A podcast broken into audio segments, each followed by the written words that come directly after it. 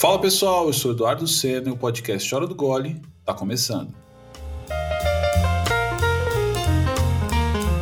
Seguindo com a nossa temporada de olho nas pessoas que estão aí ajudando seus mercados e comunidades a se preparar para o futuro pós-pandemia, hoje nosso papo é com o fundador da agência Gana, Ari Nogueira. Mas antes, me diz uma coisa: você curte esse podcast? Você tem curtido as discussões que a gente tem por aqui? E mais importante, algumas dessas conversas já fez diferença na sua vida de alguma forma? Se pelo menos uma das respostas foi sim, que tal fazer parte desse projeto apoiando o podcast? Acesse a campanha de financiamento coletivo que eu criei lá no Apoia-se. O endereço é apoia-se barra Hora do Gole. Se escreve apoia.se barra Hora do Gole. Lá você vai saber mais sobre essa campanha e ver que a partir de 5 reais já dá para ajudar a fazer esse podcast ir mais longe. Bora? Então acessa apoia-se barra Hora do Gole e vem construir esse podcast comigo. Para fechar, depois de ouvir esse papo, me diz o que achou. É só acessar o post desse episódio lá no Instagram, Hora do Gole. E aproveita para assinar minha newsletter exclusiva, onde eu compartilho referências criativas, dicas de criação de conteúdo, cultura, entretenimento e, claro, boas cervejas. O link tá lá na bio do meu perfil em Hora do Gole. Agora, Bora ouvir esse episódio? Podcast Hora do Gole está começando.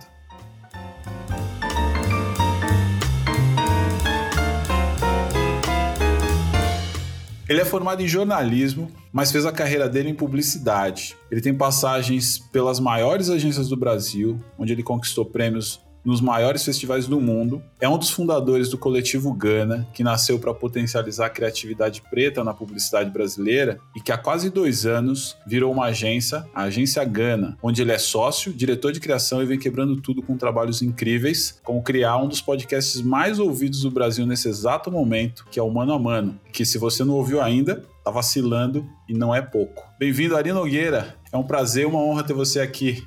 Obrigado por aceitar esse convite, mano. Pô, a honra é minha, cara. A honra é minha, cara. Já acompanho né, teu trabalho há um tempo, né? E, cara, receber esse convite para falar aqui, falar também um pouco da, da vida, da carreira, dessa história, que eu acho que é importante a gente contar essas histórias, né, hoje. Não é uma coisa de me vangloriar nem nada disso, mas acho que são histórias interessantes, né, de um, de um preto dentro da publicidade brasileira, né, que é, acho que é onde eu me, me insiro até o final aqui, do, até os dias de hoje, né. É importante trazer essa história para cá, né? Porque o, o, Ari ele tem uma história muito próxima da minha. A gente começou mais ou menos na mesma época de publicidade, né? E é legal a gente, a gente falar dessa, dessas jornadas, porque são jornadas diferentes da maioria das pessoas que trabalham em publicidade, porque nós somos muito diferentes da maioria das pessoas que trabalham em publicidade, né? E até uma curiosidade aqui, o Ari, eu conheci o Ari através da Adri, né? Minha esposa, que quando ele trabalhava, quando eles trabalhavam juntos lá na DM9, e de lá, de lá para cá também eu venho acompanhando o trabalho dele. A Adri sempre comenta dos trabalhos que ele tem feito, né? E inclusive é muito bom ver o trabalho que você vem criando aí para para com a Gana, né? E para onde está indo a tua carreira também, né? Você está sempre se envolvendo aí em coisas cada vez maiores. E eu fico feliz de ter você fazendo esse papel, assim como outras pessoas pretas que eu tenho visto cada vez mais aparecendo, né? E a gente vai falar muito disso aqui hoje. Né? Você, você é um cara que venceu aí as barreiras, que são muitas, né? A gente deve ver algumas aqui.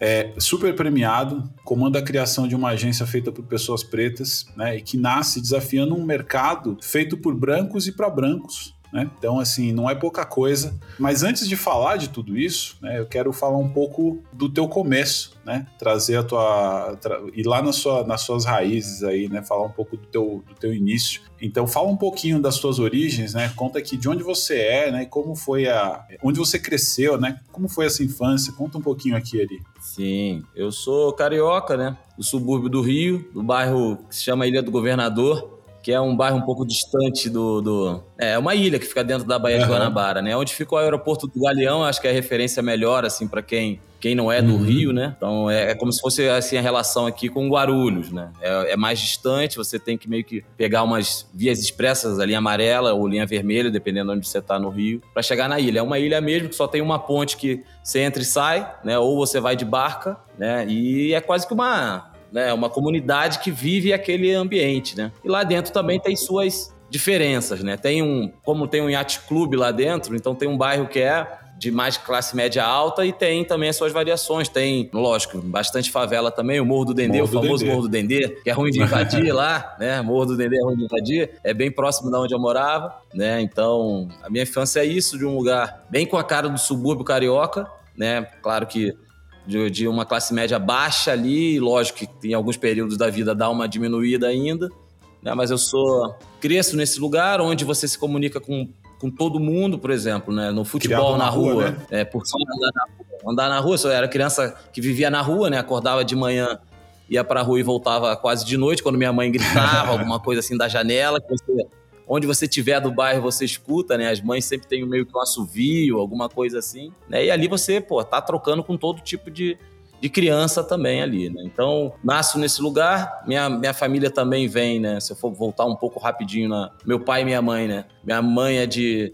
é de Ramos, numa situação meio meio diferente, assim, porque no meio de Ramos, que ainda é mais empobrecido que a Ilha do Governador, né? Ela é filha de um médico que é um primeiro médico preto do Rio de Janeiro, que é esse meu, o meu avô, de parte de mãe, ele é muito um figurão, assim. Eu acho que eu tenho ele como uma figura, assim, meio grande, que ele é aquele primeiro de tudo, né? O primeiro de, de que foi abrindo muita porta. Ele foi pra Segunda Guerra, ele era jogador de basquete, do Vasco, depois foi goleiro do Vasco, ele era meio da diretoria da Mangueira, era meio figurão, meio que da legal. cidade, até o, o, até o fundo de quintal, né, junto lá com o Cacique de Ramos, né, quando saiu o, Cacique de Ramos era o maior bloco uhum. de carnaval que tinha no Rio, né? Junto com Bola Preta, tudo isso. Que é em Ramos também, é Cacique de Ramos. Então, o bloco fazia um, um desenho para passar em frente à casa do meu avô, da minha avó e meu avô, justamente para poder ter esse contato com ele, porque ele era meio que o figurão do bairro. Que legal. Prefeito. Ele meio que ele me influencia. é, ele era meio assim, esse cara meio, meio sambista, sabe? Minha mãe conta também Pena que eu não, não consegui conviver tanto. Ele, ele faleceu quando eu era muito criança, aí, acho que eu tinha um, de um para dois anos, então foi só, eu não, sabe, eu não tenho nem a memória dele, é só a história que minha, minha mãe e a vida ali dentro de Ramos me contavam. Meu, meu tio me contou muito, muita história sobre isso. Mas eu tenho esse figurão aí de tipo, cara, esse cara que, mesmo ali, né, ele consegue sair, abrir portas e questionar, né, de alguma forma. Eu não consigo ter ainda relatos de, da luta dele, né, contra o racismo, né, mas eu acho que ele se colocava nesse lugar, tipo, cara, eu sou preto e eu tô aqui, né? Então ele fez umas coisas na medicina, descobriu um, um, sei lá, um, uma artéria que tem o nome dele na Olha faculdade. Legal, ele é meio, meio. Personagem mesmo. É, né? um cara meio, meio. Personagem, personagem. Eu queria de um, dia, um dia até investigar melhor Pô, merece isso. Merece pra assim. caramba, então... meu. Merece demais, porque é, normalmente o que a história faz com pessoas pretas de prestígio é jogar para debaixo do tapete e apagar, né? A gente tem um monte de casos apagar, aí. Eu acho que, é, é, infelizmente, a gente tem que ir por conta mesmo, né? Ainda mais num, num governo, num estado que a gente vive hoje. É, é fundamental, assim, né? Eu acho que merece mesmo, merece mesmo dar uma. resgatar essa herança, cara. É uma, é uma história muito legal.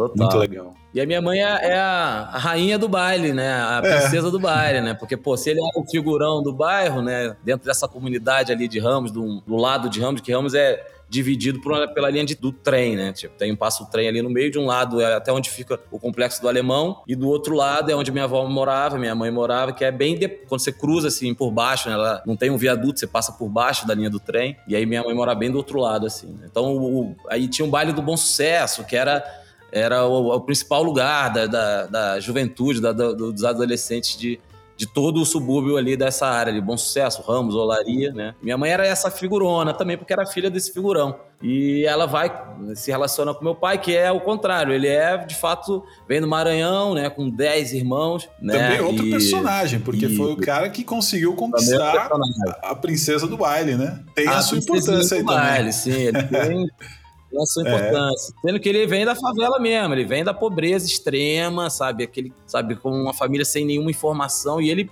sai do bolo, sempre o, o caminho dele foi, cara, eu preciso sair daqui, eu preciso me movimentar, né? Então acho que minhas referências, assim, se eu for falar, é tipo, tem bastante da, dessa luta do meu pai de, cara, eu preciso sair da, do, do, de um lugar mais empobrecido, resolver essa minha questão financeira e, e de fato aprender um outro lugar, né? E do meu avô desse figurão. E lógico que, pô, não posso esquecer do amor de mãe, Sim. que é o amor né, de uma mulher preta, né, que é essa mãe que te abraça com tudo, né? Então, é, familiarmente, falando de família, minha base é bem em cima disso, né? Se eu for pensar assim, o que, que eu tenho de, de, de mais, lógico, minha mãe e meu pai são as maiores influências, mas meu avô vem com essa base aí, tipo, cara, você pode fazer algo gigantesco né? Que é meio. É, que fica isso aqui dentro do meu vídeo de, cara, eu posso fazer mais. É maravilhoso, porque não, é, nem sempre a gente tem isso, né, cara? É, é, você conhece muito bem essa realidade, né? Você teve aí o privilégio de ter essas pessoas tão grandes aí, tão fortes em volta de você, né? Mas a gente sabe que é, é, nem sempre é assim, né, cara? A maioria das vezes não é assim, né? A gente não tem essas referências, né? Muito sofrimento né, envolvido. E, e é bem legal, né? Você ter esse, esse respaldo aí, né? Sim, eu sei que eu tenho privilégios dentro do, né, até da minha, da minha raça, né, da minha classe mesmo, saber que, pô, minha mãe fez duas faculdades, meu pai também fez faculdade, é formado também, então minhas irmãs são formadas. Então, tipo, de fato eu tenho, eu não sou o cara que não tive, eu não sou o primeiro da família que fez universidade. Pelo contrário, já veio nessa essa base pronta. Então, automaticamente a gente te, faria faculdade, né? Então, em nenhum momento da minha vida, mesmo na molecagem, na fase mais moleque da adolescência, tudo isso, eu sempre sabia que alguma hora eu ia ter que entrar nesse lugar para fazer uma mudança na minha vida e seguir, né? Então, eu passo a minha infância e adolescência de moleque de, que vive na rua no Rio de Janeiro, né? Na, no bairro do subúrbio. E aí eu vou pro baile funk, né? Viro funkeiro, né? funkeiro mesmo. Né? No Rio tinha, um, tinha o, o conhecido era o, era o baile de corredor, que é uma, uma, uma, loucura que existia no Rio de Janeiro, uma. Não sei nem te, te explicar o que, que é. Acho que vale um, podcast só para falar sobre o trabalho de corredor, assim, que é uma, uma, que tem um campeonato, que cada galera participa durante um ano inteiro, cada fim de semana tem provas que a sua galera tem que cumprir, e aí no final do ano a, a galera que ganhou ganha um baile da, da, da, equipe de som. É uma coisa meio louca, assim, que nunca foi contada direito também. E é, e é, mais uma dessas loucuras do funk, né, cara? Que o funk é uma parada muito. É um mundo paralelo, né, cara? Que a gente realmente devia ter um, um olhar melhor em cima disso, porque é uma cultura que não é de hoje, né? E, e, tem essas particularidades, né? Eu fui muito para o Rio, é, é, trabalhei muito tempo indo para lá e, e, eu tive muito contato com o subúrbio, né, cara? Você deve, você deve lembrar, não sei se você estava por lá ainda, mas eu fui muito para o Rio, eu trabalhava numa empresa de construção e eu trabalhava na área de tecnologia, então eu implantava o sistema que rodava dentro das obras. teve uma obra que foi gigantesca, que é um projeto que chamava Favela Bairro. Sim, né? pô. E Era aí, um cara. Um programa, né? Era um programa, um programa. Do, do, ou da, acho que da prefeitura ou do governo do estado, que era. É. Arrumar, dar um jeito num, um pouquinho na. Isso, cuidar muito de infraestrutura, né? O, o reorganizar ali, né? O, entrar dentro da favela e, e criar condições ali, né? E eu lembro de, cara, enfrentamentos e situações assim do tipo, eu, eu fui muito, por exemplo, no complexo do Sapê, e de entrar lá e de ter que pedir, pedir autorização para o tráfego para entrar dentro da favela. Então tinha, tinha toda uma situação que você tinha que contratar pessoas da comunidade, né? Isso era um acordo feito antes para que, que pudesse entrar lá. Então, e aí eu tinha muito contato com as pessoas que trabalhavam lá de todas as de todos os níveis, né? Então, desde o pessoal que trabalhava no campo mesmo até a, gerência e tudo mais. Então, eu tive muito contato com isso e com, a, com essas culturas que são só que você só tem lá. Então, assim, a, a história do funk, os bailes, essas histórias, esses, essas coisas que a gente só vê realmente quem só, só quem é do, do, do, do Rio mesmo, da gema, sabe, né? Muito Sim, legal. E até só da, até tem as coisas que são só da comunidade também, né? É. Tem umas culturas assim que, cara, são muito específicas de bairro, de zona, de tudo isso. Então é, é muito é muito rico assim, é um material muito quanto que se produz e se cria situações, ideias é. e ao mesmo tempo é, é, muito rico assim. Cada cada comunidade ela é muito viva, né, cara? Uhum. Se você vai no Morro do Dendê, ela é uma comunidade que funciona de uma forma. Você vai no Maruim, que é uma favelinha que tinha lá perto de casa também, era outro esquema de vida também, de gente como trabalha, como se relaciona, né? Na Cidade de Deus já é diferente, ou então em qualquer outro lugar é, é muito, é muito vivo. Eu vejo que cada comunidade é, um, é uma coisa ali que tá vibrando, sabe, pulsando. É. Né? Isso é, é maravilhoso. E aí eu sigo né, nessa, nessa molecagem, fiz todas as molecagens que deveria ser feita na, durante a adolescência e sabia que esse momento eu teria que chegar e entrar na faculdade. Eu começo a trabalhar com 14 anos, sendo office boy, tudo isso, porque é isso, é moleque, você não gosta de estudar, então você tem que meio que, que trabalhar. Se virar. Né? Era essa a premissa que meu pai usava. Se não gosta de trabalhar, de estudar, tem que trabalhar. Então, com 14, eu fui trabalhar e fico até os meus 18 anos sem nenhum pensamento para onde eu tinha que ir, nem nada disso, mas sabia que a faculdade ia ser essa mudança. Até embarcar nessa, nessa coisa da faculdade, né? Porque você tem, tem grandes referências aí, né? Então você tinha, tinha essa, essa coisa do estudo como, como agente de transformação já no, no desde cedo, né? Que é muito importante. Você você trabalha com publicidade, mas você fez jornalismo, né, cara? Então eu queria, eu queria realmente entender, até agora que eu sei quem são suas referências né, mais, mais próximas, né? De onde veio essa sacada de procurar o, o, o jornalismo, né? Qual foi o, o insight aí?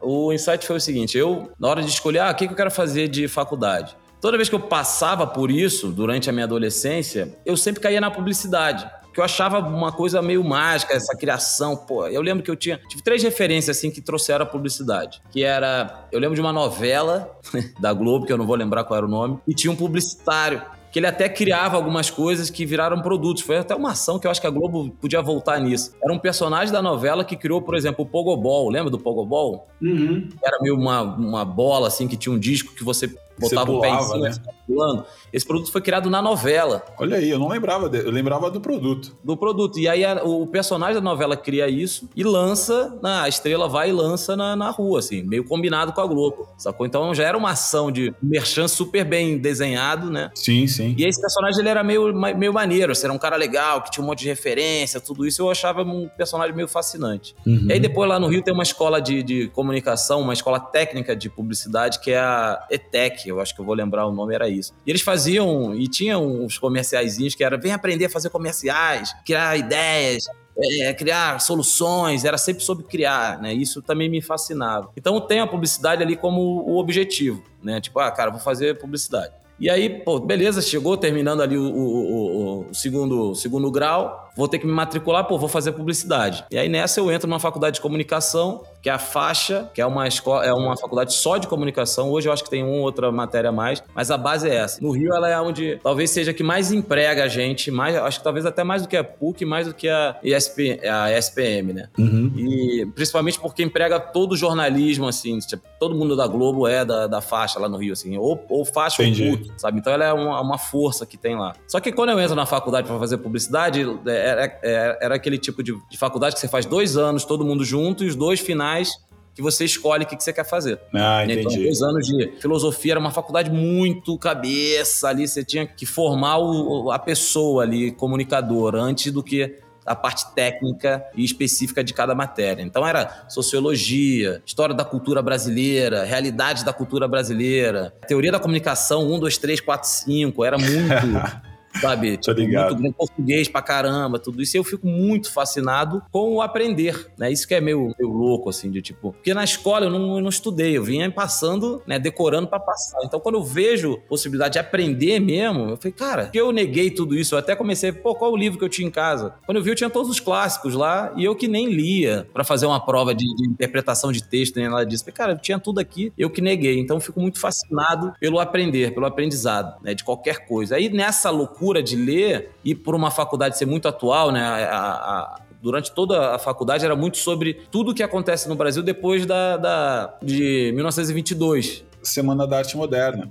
Exato, mas porque, né? Então tem todo esse movimento da antropofagia, né? Tudo isso. Eu falei, cara, que coisa fascinante, né? E, e, e minha faculdade inteira era a partir dali. Né? Então, pô, não era muita coisa que eu tinha que aprender. Só que eu fico muito fascinado por essa história do Brasil, né? E entro de cabeça e quero saber mais do que, que acontecia. E aí a faculdade era bem de esquerda também, isso, isso não podem me negar. Então mergulho, entender a ditadura, tudo isso aí nessa, cara. Eu falo, pô, não faz sentido eu com tanta informação dessa fazer publicidade. Porque eu quero continuar aprendendo mais de história do Brasil, mais do que, que é essa, essa sociedade, do que de fato aprender é, sobre publicidade, né? Eu fico meio fascinado por isso. Então o jornalismo, ele aparece para mim ali no meio, no processo, assim, de tipo, cara, eu quero ser jornalista, eu quero escrever crônica, eu quero escrever sobre o Rio de Janeiro, quero tentar mudar essa, essa situação, quero continuar nisso. E me fascino por isso. E aí vou pro jornalismo. Hum, beleza, tô lá fazendo as matérias, tudo isso. E aí no finalzinho, quando já tá perto de se formar, eu falo, cara, beleza, só que agora eu queria arrumar um emprego na minha área, né? Até aí eu tinha meio que subempregos, né? E aí, cara, aí você meio que entende que, cara, não dá para ganhar dinheiro rápido em jornalismo. Era meio que foi uma frase que eu pensei, olha, cara, se você tá querendo ganhar um o dinheirinho, drama. você vai ter que se mexer, porque não ganha. Você vai começar a ganhar um pouco melhor daqui a uns 10 anos de redação, quando você começar a ser editor, porque o jornalista mesmo vive no, no perrengue. Cacete, sério mesmo? Falei, pô, mas era isso que eu quero trabalhar. E a questão financeira era algo muito grande para mim, né? Porque eu acho que talvez era uma dor que vinha do meu pai, né? Então ele sempre me pilhava nisso, cara, se tu não se virar, tu vai passar fome, que não sei o quê, não vou te deixar nada, ou você se vira ou ferrou. Acho que uma forma, era uma dor dele, só depois na terapia também que eu entendi que era uma dor dele que eu vinha carregando. Né? Então, tipo, mas eu tinha que resolver essa questão financeira. E eu falei, pô, mas eu tenho tanta informação agora, eu precisava já começar a ganhar. E aí surge uma. Era um momento ali da internet, web designer, né? Essas coisas assim, tava web sim. writer. Eram as profissões que mais promissoras que tinham. E eu vou e falo, cara, eu preciso arrumar um dinheiro. Ah, aí conversando com os amigos, assim, lá do bairro também, cara, por que você não trabalha com web designer que você consegue arrumar um dinheiro rápido? Faz um site, faz alguma coisa assim, você começa a tirar um dinheirinho. Aí eu vou e, e entro num, num, curso legal pra caramba que tinha lá no, lá no Rio, o nome, sei lá, acho que era Infinet, alguma coisa assim. Que era um curso que, tipo, cara, ele te prometia que você ia sair de lá arrumando trabalho. E eu vou faço esse curso lá de Flash, é, Pega tudo que Dreamweaver, Flash, é, é, Photoshop, sei lá, tinha todas as ferramentas, né? Exato. E aí eu saio e já arrumo um estágio legal, assim, no, numa ONG no Rio, que era o Viva Rio, que era uma ONG gigante que tinha lá. Né? E é muito maneiro. Vou começo a, é, só que lá tinha jornalismo e tinha a galera de design também, de site, era uma coisa muito moderna, assim. Que tinha uns gringos, tinha uma galera rica que trabalhava lá, né? Rico bem intencionado, né? Então era, era legal, era vivo assim. Só que aí nesse trabalho de tipo, pô, aprendendo mais ali a ferramenta, querendo melhorar, eu falo, cara, eu não tenho nenhuma base de direção de arte para ser um web designer. Então, cara, eu fazia umas coisas da cabeça, assim, sabe? sem nenhuma noção de, de nada. Eu falo, cara, eu preciso estudar isso. E aí nessa tem, um, tem na SPM do Rio um curso que chamava Curso Portfólio, que ele era quase como uma mini Miami, assim. Ele durava 10 meses só, não eram dois anos. Eram 10 meses e a promessa era também a mesma coisa. Olha, uhum. era, era curso portfólio para diretores de arte e redatores. E eu, como eu tinha lá, eu estava ali no meio entre o jornalismo e, e gostando de fazer esse trabalho de web design, eu meio que falo assim, cara, vou fazer esse curso que eu vou aprender tanto uma linguagem, uma escrita mais dinâmica para a internet, quanto direção de arte. E aí nessa, cara, quando eu chego no curso, quando eu começo a entender o que, que é o processo criativo, né? Eu fico encantado com o processo criativo. Eu falei, cara, é muito fora fazer associações, figura de linguagem, tudo que eu tinha estudado em português, falo, pô, aqui eu posso usar, né, de fato mesmo, né? Metáfora, associação, todos esses tipos de processo criativo. Eu falo, cara, é isso agora eu vou procurar um estágio em, em área. Você tinha todas as ferramentas praticamente já, né? Você já tinha tudo, era uma, era uma coxa de retalhos é, solta, né? Você precisava de, uma, de um empurrão para amarrar tudo, né? Exato, Meio isso. Cara. E aí a luta é entrar numa agência.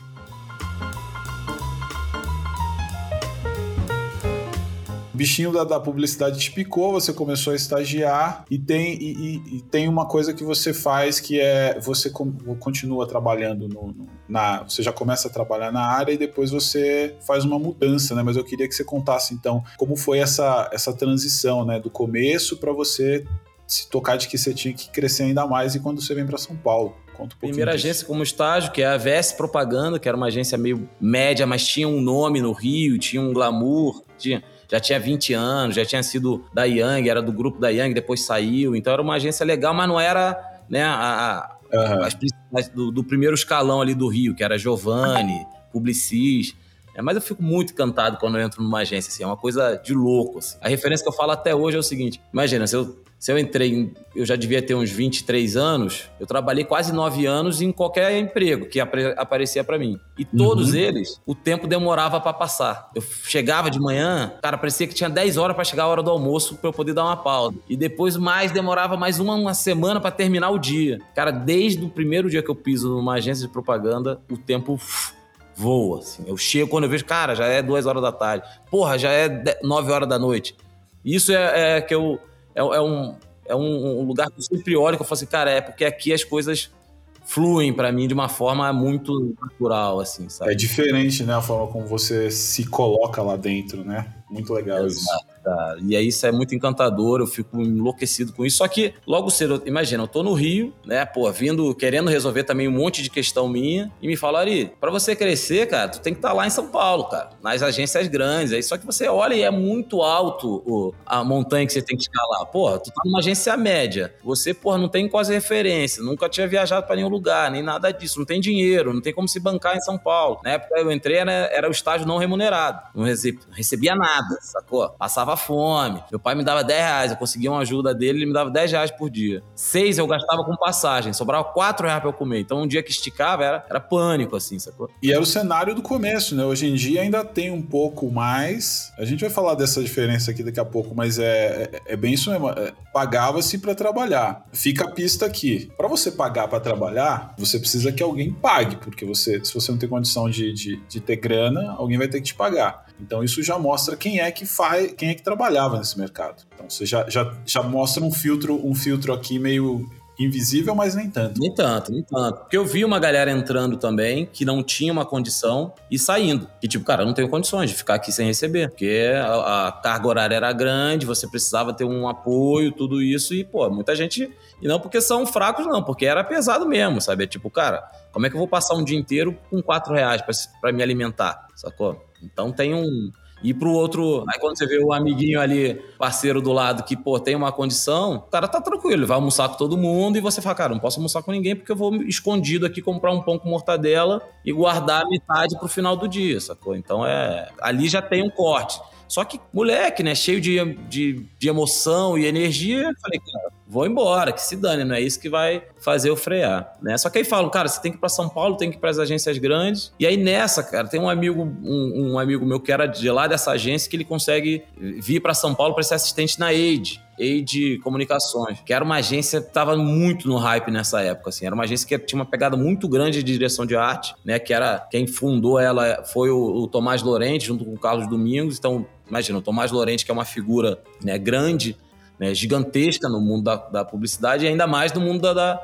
no mundo da direção de arte, né? Então a agência toda tem esse peso de chegar em novos caminhos de, de, de, direção de arte. Era uma pegada de direção de arte. E por eu ter estudado, gostado do aprendizado, falei, cara, eu preciso aprender. Né? Isso era bem, bem bem clássico, que para mim era bem fácil entender que, tipo, cara, eu preciso aprender com os melhores caras. Isso era muito o, o, o, que eu já tinha na mente. Eu preciso aprender. É sobre caminho, eu só vou melhorar se eu for aprendendo com os melhores. E aí, quando surge, aí esse meu amigo que foi pra Age falou assim, cara, tem uma vaga aqui, quer vir? E na época, cara, a Age era, como tinha é, todo esse hype em cima, o Tomás já tinha saído e tinha um time muito forte lá. Tinha o Rodrigo Castellari, o, o, o Cristiano Neves e o Paulo Prete, que era o diretor de criação. Né? Então, cara, quando eu chego nesse lugar, eles me chamam, rola isso, falo, cara, beleza, só que aí eu já subo para assistente. Então eu tenho um, um saláriozinho que me ajudava eu pensar, cara, se eu vivia sem nada, em São Paulo eu vou e eu tenho um salário, então dá para viver, que se dane, vou para lá. Né? Aí eu venho, sem nada, assim, sem nem entender o que, que era São Paulo direito, né? Só dormia, dividia posso nem chamar de quarto, assim, era só um. Tinha um buraco assim que dormia esse meu camarada na cama de solteiro. E aí o colchonete, quando eu puxava debaixo da cama, e eu deitava nesse lugar, não tinha onde pisar mais no, no quarto, assim, só pra você entender o tamanho, assim, era uma Caramba. cama de solteiro né? E eu só fazia isso. Não dá para dizer que era um kitnet, né? Era, era muito menor. Era menor, era menor, porque na verdade era um apartamento que uma senhora pegou e dividiu em, nesses mini quartozinhos, assim. Então ela fez uma pensão dentro de um apartamento, assim, num prédio ali em frente ao Shopping Dourado. Tem ali do, do, do Itaú ali na frente, ali, tem um residencial ali em frente à estação do metrô. Era um cativeiro pago. Um cativeiro, um cativeiro pago. E eu lembro que custava, só pra você ter noção, custava 200 reais pros dois, assim, um mês. Então eu pagava 100 reais pra morar, então era muito só isso. Super enxuto ali. E aí eu tinha uma namorada no Rio, então minha vida era passar o dia inteiro na agência e no fim de semana, rodoviária, Rio de Janeiro, porque no, aqui, no Rio ainda tinha uma base de, de alimentação, porque eu não tinha comida no, no fim de semana lá eh, se eu ficasse em São Paulo. E aí acabou é. o dinheiro, né? E acabou o dinheiro, não tinha mais dinheiro para fazer mais nada. Passa um monte de perrengue de grana, muito perrengue de grana, assim, desesperador, mas fala, vambora. Só que essa, esse lance de poder ficar o dia inteiro dentro da agência, dormia na agência, que era até mais confortável do que uhum. dormir nesse quartinho, tudo isso, me faz eh, evoluir muito rápido ali. Porque eu ficava de madrugada fazendo layout até ter sono e deitar. E dormir em algum lugar, dormir numa sala de reunião, num sofá que era mais confortável, era muito isso. E nessa, cara, e a Age era muito experimental nessa época, né? Era, era o final da época do Photoshop na, na propaganda. E, e até a Age que começa a trazer a ilustração. O Chris Neves, que era um, pô, era um gênio, né? Começa a fazer muita mistura com. Eu lembro que todo o layout era, era sempre manual, assim, era quase que um ateliê, assim, sacou? Ah, vai lá, faz um carimbo. Pô, mas pra que esse carimbo? Aí trazia o carimbo, era uma foto de alguém. Ele carimba 100 vezes aqui, e aí formava uma malha, sabe? Era muito experimental, assim, a direção de arte de lá. E aí isso, pô, faz a cabeça abrir de um jeito para direção de arte muito grande, né, cara? E aí acaba que ele sai da agência e fala, cara, vou sair, mas vou te deixar na cara, de cara pro gol. E aí me indica em alguns lugares, uhum. né? Eu lembro de ir em algumas agências e também me indica para falar com o Marcão Medeiros na UMAP, que era, pô, na época, né, sei lá, se eu chego na UMAP em 2006, a UMAP de fato ali, sei lá, viveu uns quatro, não só quatro anos, já, já vinha, já era, teoricamente, a, sei lá, ficava ali a agência mais desejada do mundo, a mais criativa do mundo, mas aí ficava ali brigando com a, sei lá, BBH Londres, uhum. uh, uma outra agência que aparecia um outro ano, uma TBWA Paris, mas era tipo, as top três agências do mundo, a UMAP tava lá. Sim, sim. Aí eu falei, cara, então vou para lá continuar aprendendo com esse monte de, de fera que trabalha lá, né? Então, chego lá, tem só, cara, uma, uma turma muito grande aí que tá aí na, no comando até hoje. Fora o Marcelo Serpa, né? Todos esses caras lá. Eu chego lá já assistente de um, de um diretor de criação, que era o Giba Lages, né? então eu era assistente só dele. Então, porra, tinha um monte de, de, trabalho legal, que ele, porra, ele gostava muito de, faz aí, Ari, eu quero que você também traga ideia, né? Não que só replique o layout dele. Ele me deixava livre para criar meus layouts também e daí vai indo, sacou? Só que, cara, é muito louco quando você vai, eu vou parando e falo, cara, olha isso, eu tava no Rio, vim para São Paulo já numa agência muito legal, que era a Age, de repente eu já tava na UMAP, então quer dizer, eu, eu fiz um, um pulo rápido, assim, eu já tava no lugar. Assim. Sim, sim. Cara, já tô na melhor agência, não só do Brasil, como do mundo. Então eu falei, cara, andou, né? E aí lá dentro começa a surgir coisas, né? Pô, beleza. Aí eu cheguei lá, tinha um time de 15 ou 16 assistentes. E cada um melhor do que o outro. Quando eu olhei, eu falei, cara, não, não tem como ser melhor do que esses caras. Porque era. E, e tinha uma galera muito fera, Flávia Amaral, Flávia Gonzalez, tinha umas mulheres assim que eu também nunca tinha trabalhado antes, assim, com, com tanta potência, assim, porque tem todo aquele preconceito. Imagina em 2006, né? Ah, não, mulher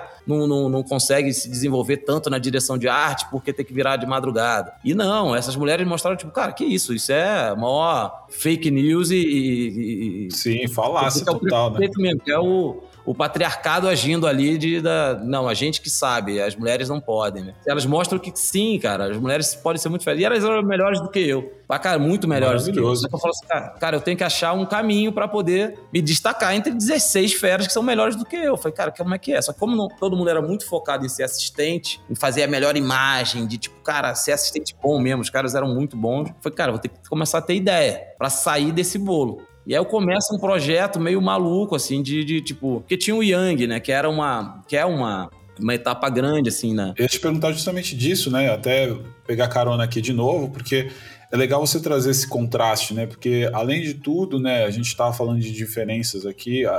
Eu quando entrei em 2002, quando eu entrei, até já falei isso aqui.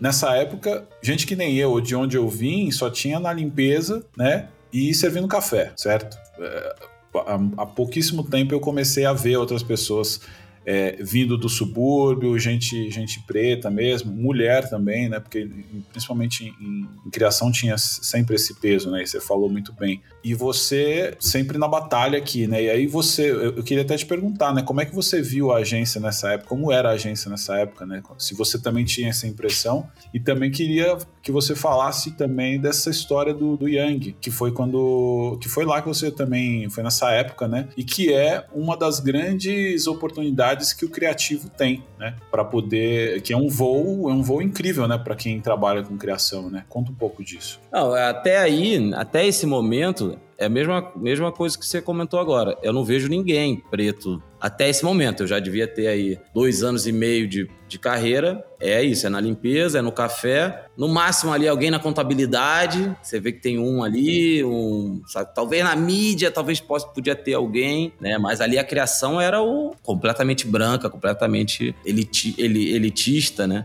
Então, Mas nessa, cara, é, o que eu tinha na mente é o seguinte, cara, não. Tem que se coçar. Não é né? nem uma não é nenhuma pauta, não tinha nem a pauta. É tipo, cara, eu tenho que ir, não tenho nem que me ligar nisso. Só que o drama maior dessa história é que eu nunca tive o. Eu nunca. Até esse momento também, até o final de, de, da minha carreira de diretor de arte, era. Eu nunca, eu nunca fui permitido, dentro dessas agências, qualquer uma que eu passei, de trazer algo que era né, meu, né, das minhas referências. Eu, então eu tive que aprender a linguagem, sacou? Nada. É como se eu, eu tive que jogar outra liga, assim. É como se eu jogasse, sei lá, basquete tive que entrar e jogar futebol. Sacou? Cara, não, o que você traz aqui do basquete não vai adiantar, porque o esporte é com, com, com o pé. Então tudo que você possa fazer com a mão, girar a bola, não serve pra gente.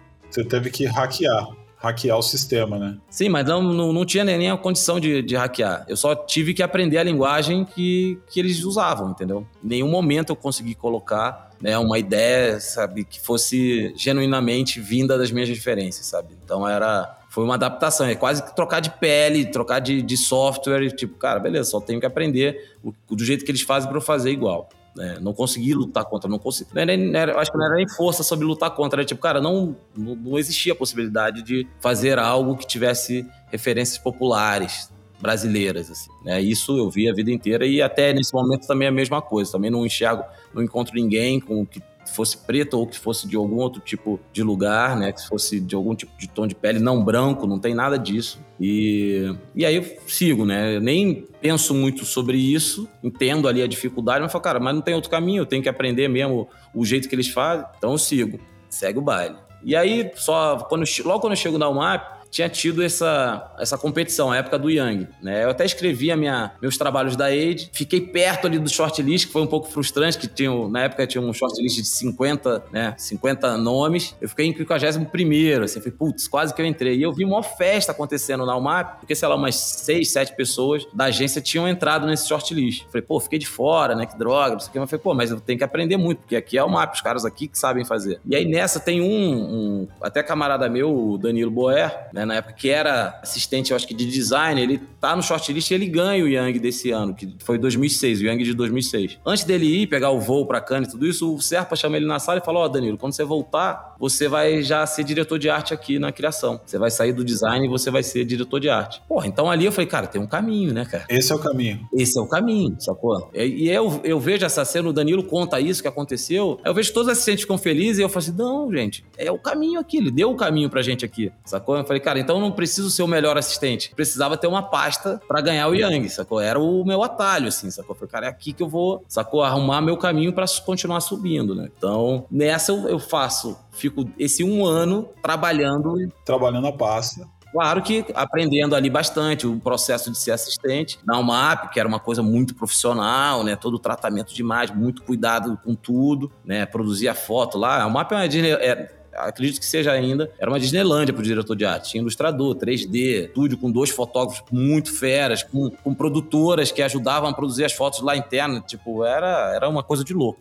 Então eu tento usar toda a estrutura para isso. E eu começo eu e um outro diretor de arte que também se ligou nisso Falei, cara, a gente tem que ser Young ano que vem. Outro assistente, quer dizer, o Denis, Denis Peralta. E a gente se junta e fala assim, cara, vamos pra cima, cara. Vamos ficar todo dia aí pensando. E eu também vivia nesse mesmo esquema de, de uma casa ideia. ruim, vamos ficar aqui trabalhando até de madrugada. E aí ainda tinha um estagiário, que era o Gustavo Vilela, hoje ele é roteirista do Porta dos Fundos, uhum. né? Que juntou com a gente também. Então a gente ficava uma trinca todo dia. Chegava na sexta-feira, a gente com um bolinho de ideia, ia num diretor de arte, que é tipo, sei lá, os, os, os gigantes a gente fazia um rodízio, cada semana a gente mostrava ideia para um deles, né? Uhum. Mostrávamos 10, 20, 30 ideias. E nessa a gente foi separando, ó, já tem essa peça aqui, já tem essa daqui, vamos ver como é que a gente produz. Quando chegou perto da, da competição que todo todo mercado, né, que até na época era até 28 anos, eu acho que agora é até 30. Todo mercado que tinha até 28 anos começa aquela loucura de vou começar a fazer minha pasta. E a gente já tava, sacou? Já tava voando já, né? Já tava voando, já tinha peça produzida, já tinha mais de 10 peças produzidas e na época a competição você juntava 10, né, 10 pranchas e mandava, né? Então eu falei, cara, na boa, trabalhei muito para essa parada, muitos. E até quando eu escrevi assim, eu falei, cara, na boa, posso não ganhar, mas eu sei que eu fiz tudo que eu podia fazer. Eu tinha certeza que eu tinha feito tudo, assim. Não ter, se eu não ganhasse, eu não teria arrependimento, porque eu sabia que eu tinha feito tudo o que eu podia fazer, sacou? Eu falei, tá, se eu não ganhar, ano que vem eu faço mais. Mas eu não deixei nada, não sobrou nada, assim, tudo que eu pude fazer eu fiz. E aí quando veio o resultado, assim, quando sai o shortlist eu tô lá, aí eu vou ver minha, minha posição, eu tô lá na frente, já foi ficar na sala do Serpa, né? Esperando é, ele. Já fui olhando, foi, falei, olha, tô chegando, tô chegando. E aí, quando sai o resultado, eu ganhei, sacou? Falei, cara, que demais, né? Aí vou, vou. O Yang, ele, é, ele é quase que um, um. Sem o Yang, eu nem sei como é que seria a minha carreira hoje, assim. Porque ele, ele foi o que me ajuda em tudo, faz a, a, a roda girar mesmo, assim. Eu vou, imagina, primeira viagem internacional, não falava inglês. Chego em Cannes, eu era, eu era um ET, mas, cara, só de felicidade de estar tá lá, de tudo, referência pra cacete. Depois eu aproveito tiro férias na Europa, volto com outra cabeça, sabendo que tinha que ganhar leão, entendo o que, que é o tamanho do mercado, né? Fico meio enlouquecido com tudo isso. Falo, caralho, que maneiro. E só que o Serpa não me, não me chama antes da minha viagem, né? Eu Tá, beleza. Aí vou, volto, o Serpa não me chama. Passa um mês, o Serpa não me chama. Passa outro mês, o Serpa não me falei, cara, foi diferente aí, né? O meu plano deu certo ser Yang, mas ainda não virei o diretor de arte aqui na UMAP. Aí lá pro quarto mês, alguma coisa assim, tem uma dança das cadeiras lá na criação, e aí o Luiz Sanches, que era o diretor de criação lá, fala: Ó, oh, o Serpa quer subir um assistente, que era uma coisa meio que fazia anos que não subia um assistente de criação para diretor de arte, né? Então, pô, aqui eu quero a só. É, eu, eu prometi para eles uma pasta que ele não quer ver nome, ele quer ver também 10 peças. Então, era quase que um Yang que ele fez também, o Serpa. Um pra... Yang dentro do Yang. Dentro do Yang. Só que ele só me chamou e chamou. O Luiz que escolheu quem iria. Né? Ele falou: ah, eu quero a pasta do Denis, que era esse meu camarada que não tinha conseguido ser uhum. Yang. Eu consegui, ele não conseguiu, porque tinha a ideia que era mais minha, a ideia que era mais dele, então cada um tinha a sua pasta, né? Então a minha rolou, o dele não. De alguma forma, assim, cara, a minha pasta tá muito pronta, né? E eu fui Yang agora, então eu sei que a minha pasta tava, tava bem redonda, né? E aí rola essa possibilidade. E, e a gente manda a pasta, e aí o Luiz vem vai e me chama, ó, você que vai ser diretor de arte aqui na UMAP. E aí nessa hora eu falei, cara, na boa, já caminhei mais, foi mais um degrau, assim, foi, cara, aquele, aquela montanha que tava gigante, eu falei, cara, já tô aqui no meio né, cara? Já tá, já tô, caminhei bem. E aí rola, e começa, pô, ainda fico mais três anos lá como diretor de arte, aí ganho o primeiro leão, o segundo, o terceiro, né? Fica uma coisa meio, meio rápida, assim, né? Todo ano, é, eu lembro assim, de, eu lembro de chegar no final do ano e ficar. Sabe quando você faz promessa de Réveillon? Assim, eu falei assim, cara, eu só quero que o ano seja tão bom quanto esse, porque, sabe, é um crescimento muito absurdo todo dia, né? Cada. Aí campanha faz sucesso, a outra campanha também faz outro sucesso. Então, cara, foi bem mágico esses anos aí. 2007, 8, 9, sabe, 10, assim, é, eu acho que são anos bem mágicos, assim, na minha, meu início de carreira, assim, né?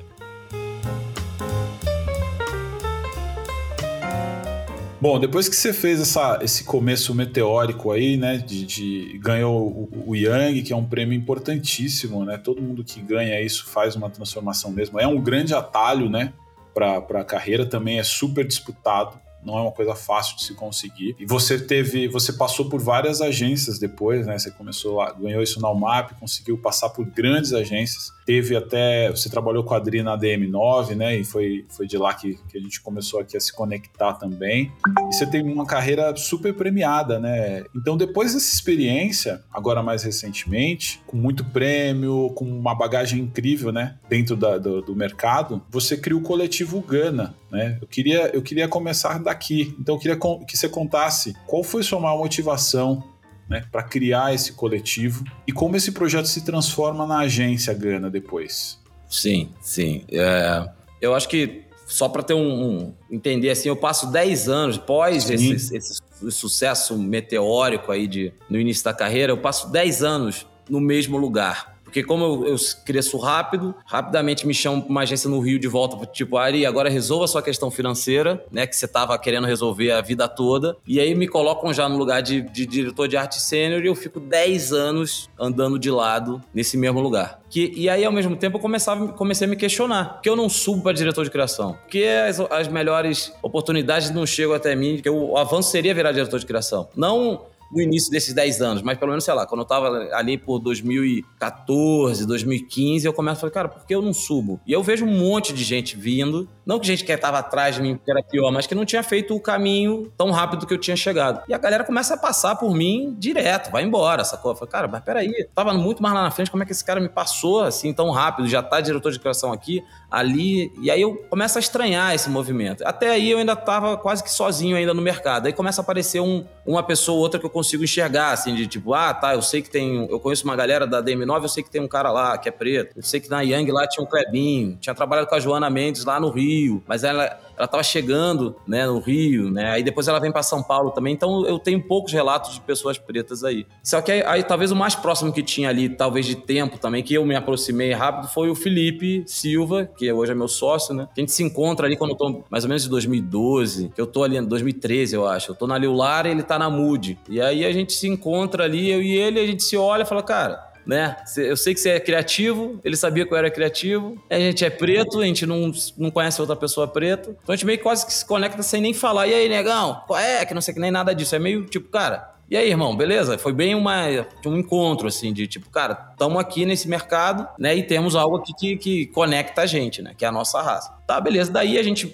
começa a trocar ideia e tudo isso. Aí, até quando eu saio da DM9, já em 2017, eu vou fazer um freela na África, logo na sequência. E ele tava lá. Ele era redator lá, eu chego lá. E a gente tem esse encontro de novo. Cara, agora a gente tá trabalhando junto aqui. A gente não duplou nem nada, mas, cara, fiquei lá um mês, na 20 dias na África. Cara, a gente começou a se aproximar mesmo, assim, tipo, cara, vamos falar, vamos começar a pensar algumas coisas, sei lá. E aí, nessa, na África também tinha um, um redator novo que tinha acabado de chegar de Minas, que era o Anderson. Preto também, mineiro, do interior de Minas, que também meio que se aproxima, assim, sacou? Falei, cara, que legal, tá aqui tem esses dois caras pretos aqui, né? Vamos trocar ideia, tudo isso. E então a gente começa a virar meio brother aí, né? Meio, meio tipo, cara, a gente é amigo agora, né? Que antes era só o respeito, a admiração ali, mas ali a gente aproxima, é estreito o laço. Isso 2017. Aí 2018 se encontra um dia para ver um jogo do Flamengo, tudo isso, alguma coisa assim. Uhum. E aí 19, em, em algum, algum momento, pô, cara, a gente que, que, aí começa, né, sei lá, em 2018 que acho que começa, né,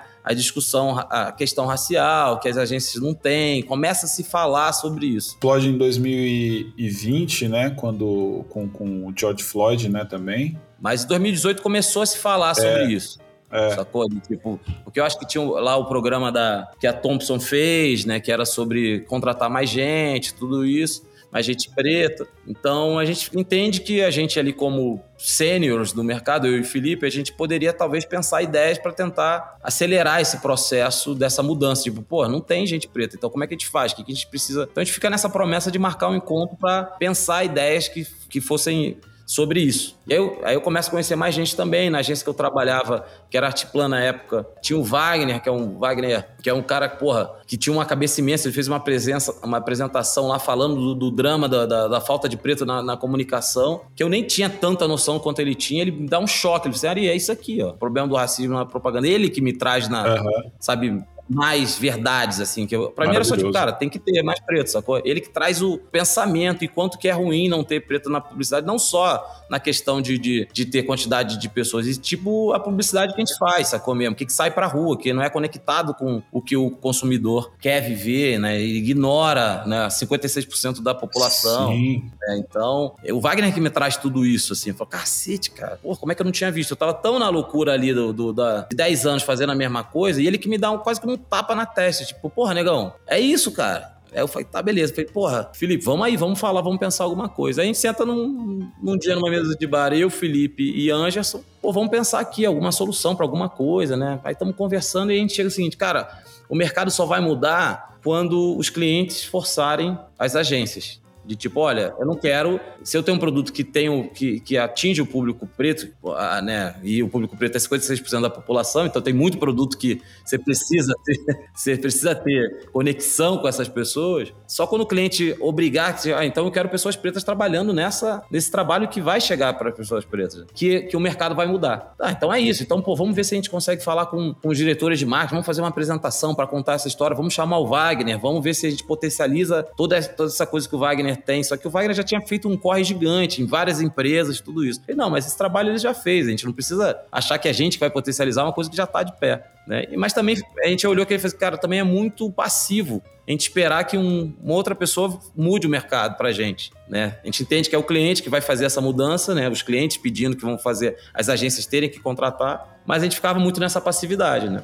Aí nessa ele falou, cara, por que a gente não. Foi, foi assim mesmo, por que a gente não abre uma agência preta? Porque a gente sabe o que o público gosta de consumir porque é nossa família, é, é, são os nossos amigos, né? A gente sabe o que é a verdade ali, né? E a gente sabe que o que a gente tem não é aceito na, na, nas agências. Se a gente vai fazer uma campanha que a gente acredita, os caras não vão aceitar nunca, nenhuma agência vai aceitar. Eu acho que o Felipe estava na Young, eu falei, cara, não vão aceitar as suas campanhas aí na Young. Na Arte Plano não iam aceitar essas campanhas, né? Eu falei, cara, mas então a gente precisa ter a nossa. E aí eu lembro que a gente fala e fica com medo na hora, tipo, mas peraí, mas é minha carreira. Cara, é um passo gigantesco, né, cara? É, é, é levantar contra o sistema, né? Levantar ali pequenininho contra o sistema, né, cara? É muito grande isso, né? E é muito legal porque sai, olha isso, né? Sai de, um, de uma mesa de bar ali, praticamente. Uma mesa de bar. Sai da mesa de bar tomando cerveja, sacou? Muito legal. Aliás, falando em cerveja aqui, né, o, o drama que você tá que você tá narrando aqui que você vai continuar daqui a pouco aqui é só só para fazer um parênteses, né? A gente dentro do mercado de cerveja a gente tá passando pelo mesmo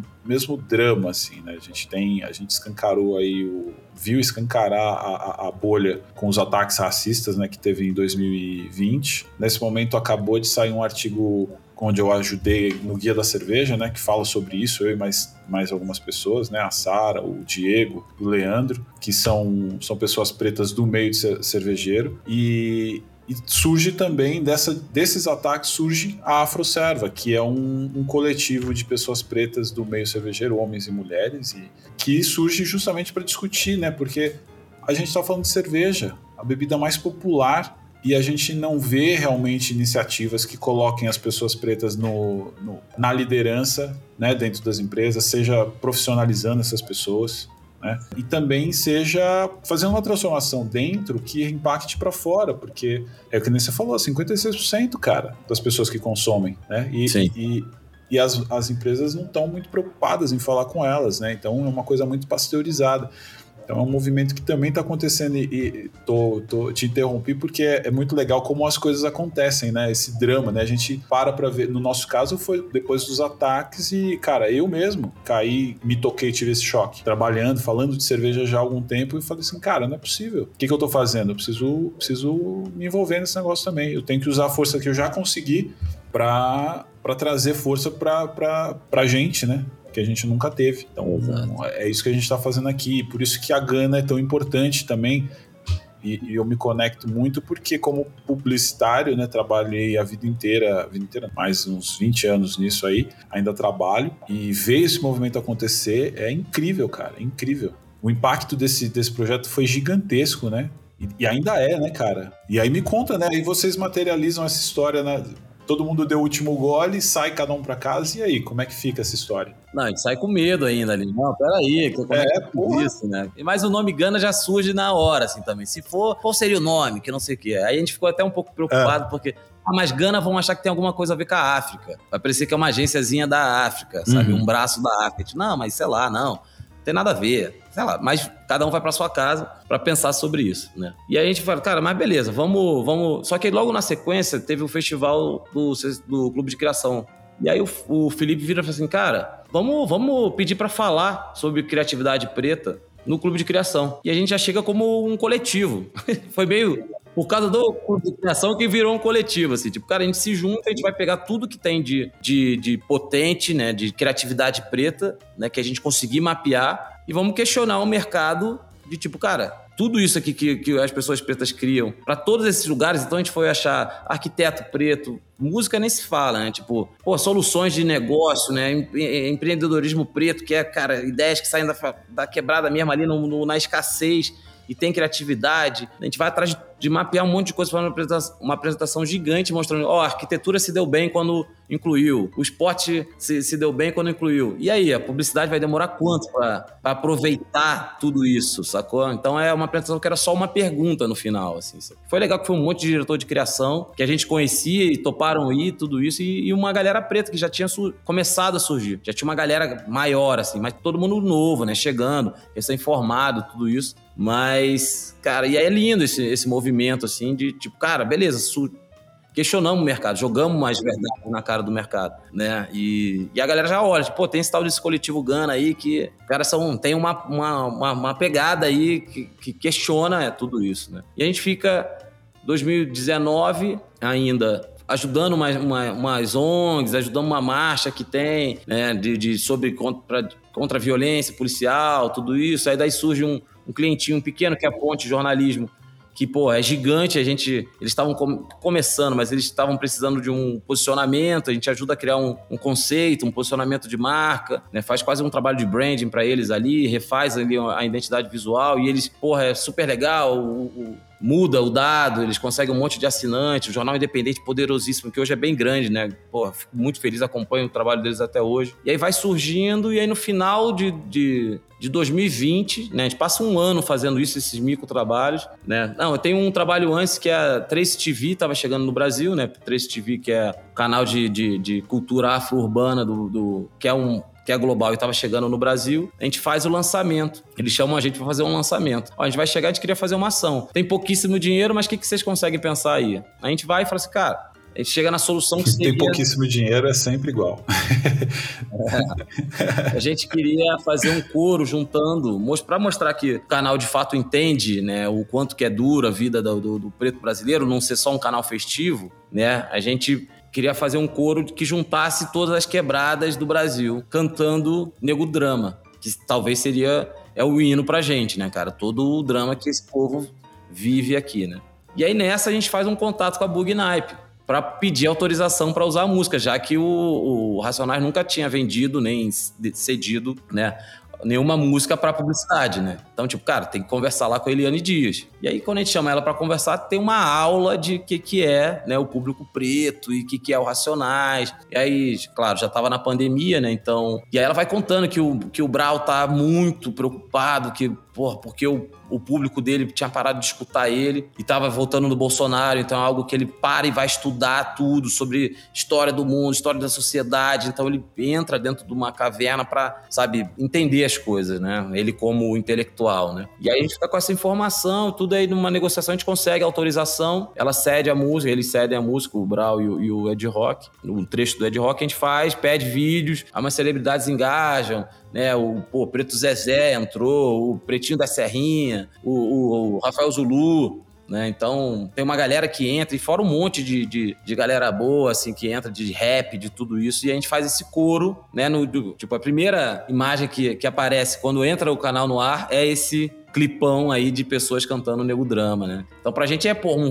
fato gigante que a gente fez, assim. Pra gente era muito grande, assim, tudo isso, né? E, e a gente recebeu bastante vídeo de, do Brasil inteiro e a gente fazia questão de botar o nome da pessoa e a quebrada que, da onde ela veio, né, cara? Então era Nego Drama Feature todas as quebradas. Era, era essa Puts, o, o, nome do, do, do, movimento. E a gente faz o contato com a, com a Eliane Dias, né? Já fica... Cara, já fica na manga, Já fica né? aqui, ó, Eliane, o que, que você precisar, a gente trabalha aí para vocês. Aí ela, pô, tem um monte de trabalho aqui, né? Talvez tenha lançamento de tal projeto com, com Racionais, pode ter um projeto tal com, com, com Mano Brown.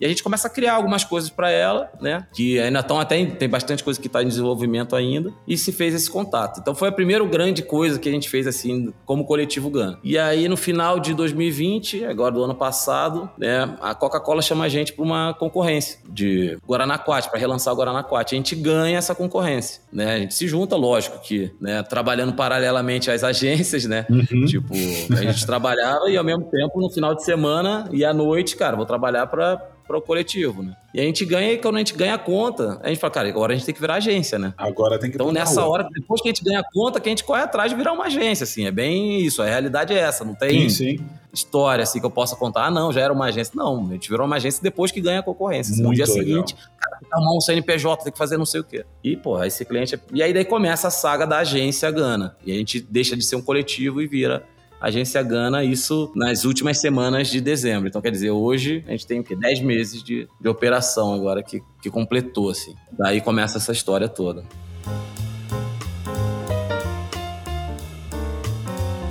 Pô, maravilhoso saber como nasceu tudo isso, né? E, e nasceu como muita agência, né, cara? Vocês. É, é assim, né? Você ganha a conta, trabalha ali nos freelas e tal, e acaba virando depois, né? E aí, pô, desse início super super conturbado aí, que vocês devem ter virado mil noites aí para colocar tudo em ordem aí, trabalhar na agência e no, no projeto, sai um puta contato com racionais, né, cara, que, que pô, já ficou na manga, vocês começaram a trabalhar. E aí você, eu, eu queria saber assim, como foi então, em que momento que, que surge a história do podcast e como vocês conseguem trazer ninguém menos que o Mano Brown para a mesa e criar um dos programas mais ouvidos da atualidade, né? Porque a gente sabe que o Mano é um cara muito peculiar, eu vou dizer, né? Ele não fala para qualquer pessoa, ele não se expõe, ele sempre controla muito tudo que acontece ali, né? Como é que vocês conseguem transformar essa ideia, coloca essa ideia na rua? Conta pra gente aqui, deve estar todo mundo curioso para saber. Cara, na verdade o Mano a Mano é um alinhamento de planetas quase. Se a gente pegar Gana,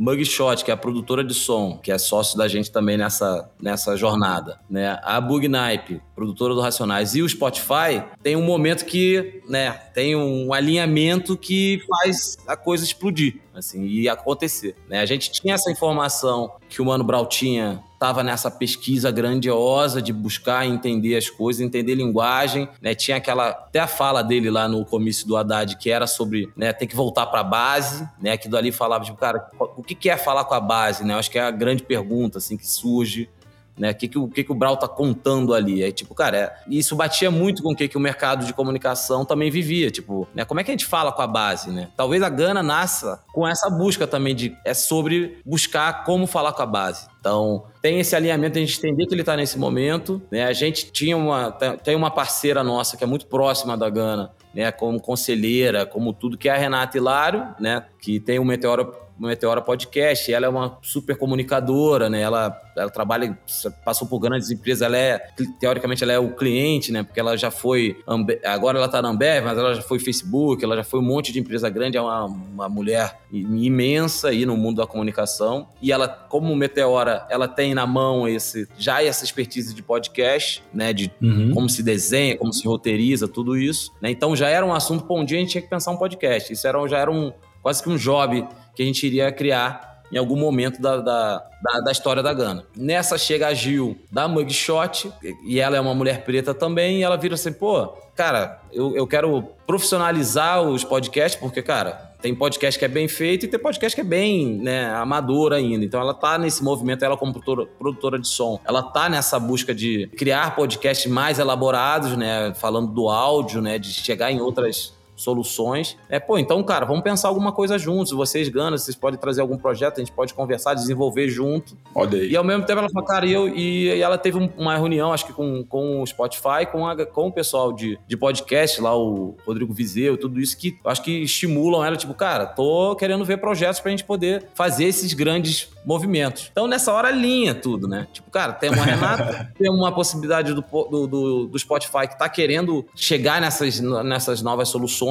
vamos pensar um projeto aqui todo mundo junto, entendeu? Então rola esse, sabe, essa régua assim que a gente fala, cara, é verdade, dá, será que vai rolar, né? Mas tem, tem sempre uma dúvida, né? Pelo amor de Deus, a gente tem...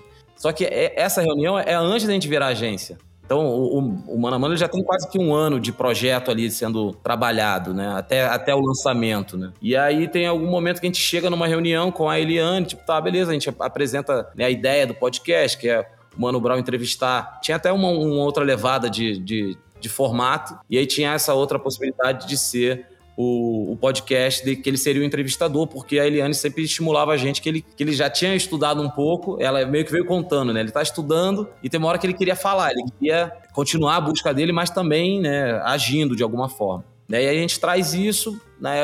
aí o Brau acho que não, não, participa ainda das primeiras reuniões, é mais com a, com a Eliane, mas aí parece que ela apresenta para ele, ele gosta, fala, pô, beleza, vou dar uma estudada mais aqui em podcast e volto para falar com vocês. Né? Então, e a gente eufórico, né? Spotify, Mugshot, e a gente, tipo, cara, vai rolar, né? E aí ele entra, cara, numa reunião um dia, tipo, tá, beleza, gosto muito do projeto e tenho umas ideias aqui, sabe? De, sabe, eu queria que fosse algo né, sobre linguagem, é sobre falar com a base, né? Sobre quase que pegar né, grandes informações que ele estava estudando né, sobre política, sobre sociedade, sobre cultura, esporte, o que, que o esporte pode fazer pelas pessoas. E eu quero falar, quero quase que ser essa pessoa que vai não traduzir, porque não é sobre facilitar ou simplificar a linguagem só para isso, por ser fácil, por, porque as pessoas não entendem. Não era sobre isso. Ele tem sobre o respeito de todo mundo entende. Só que tem que ser legal, né? Ele queria engajar o público uhum. dele entendeu?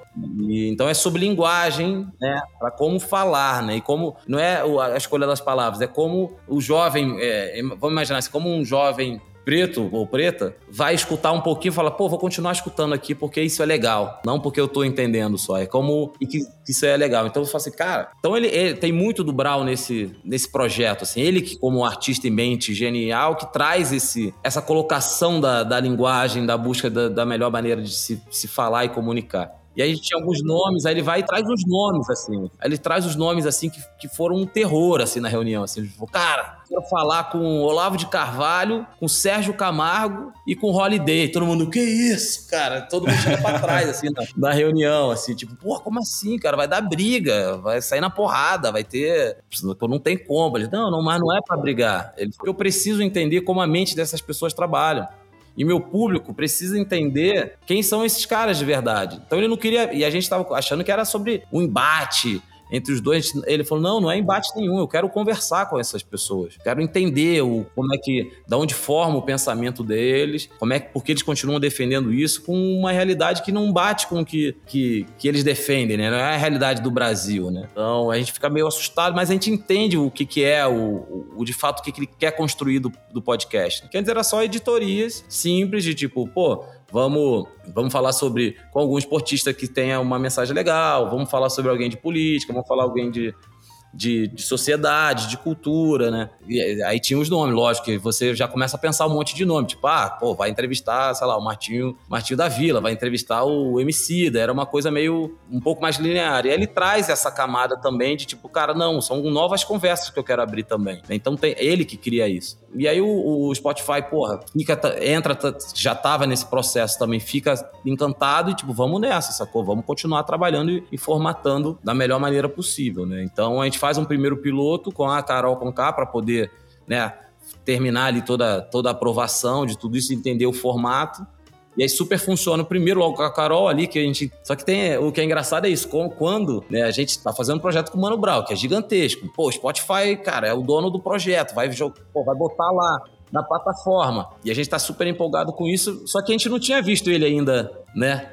não tinha visto o Brawl trabalhando no podcast, né? Gravando, né? E aí no primeiro dia desse piloto, quando ele se coloca ali naquele lugar, que ele se coloca do lado da Carol Conká e fala, cara, eu já fiz merda também, eu já explodi né? Já, porra, e se coloca ali e fala, cara, eu entendi o caminho que você fez. E fala assim, cara, esse cara, ele de fato, ele é um, um, algo muito diferente, né? O cara é muito diferenciado, né? A gente fala, cara, aqui a gente tem um produto muito forte, assim, porque o Brau tem essa possibilidade de agir em vários lugares. Aí no, no Drauzio, ele se coloca em outro lugar, né? Ele meio que até brinca ali, ele estabelece ali no início, você é o doutor, eu sou é, o cara que tem um monte de dúvida.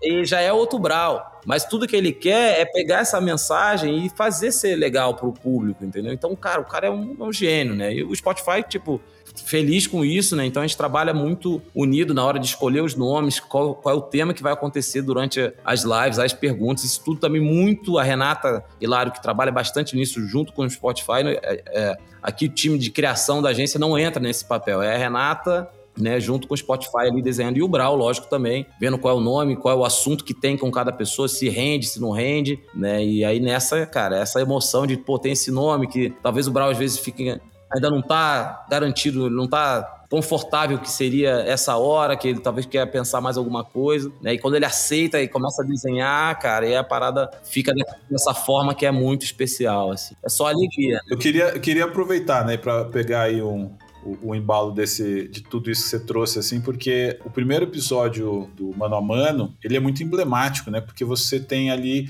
primeiro que é, é a volta dele, numa plataforma que tá super em alta e assim, é, é, é você ouvindo o Brown, você sentado com ele e a Carol Conká para ouvir a ideia, entendeu? Então, assim, é, é uma coisa única, né? Porque até então o que se conhece de, de Brown na massa é a música. E aí você tem aquela percepção do Brown da música. E ali você tem a percepção do Brown ser humano e o Brown humano mesmo na essência dele, né? Com toda a vivência dele e toda a genialidade dele, batendo um papo ali e, e dividindo mesmo o drama, né? Questionando, dividindo a, a, a, os erros e os acertos, né? Compartilhando ali as experiências. E ele muda realmente de episódio para episódio de um jeito muito sutil, às vezes, mas às vezes é muito claro, assim, muito, muito contrastante, né? E ele se mostrou um, um entrevistador é, justamente por isso, né? Como, como poucos, né? Ele é um cara que surpreende a cada, a cada episódio a audiência e o convidado, né? Você percebe isso, né? Por mais que tenha um, um roteiro, a, a, o, o, o, convidado também ele, ele tem que se, se coçar, porque o convidado chega grande, mas ele tá diante de um cara grande, né? Também. Então é, é, é muito legal. E eu queria, eu queria saber aqui, é, eu não sei o que você pode falar disso, né? Mas duas coisas. Primeiro, sobre a, a, a estrutura, né? Você já falou aqui.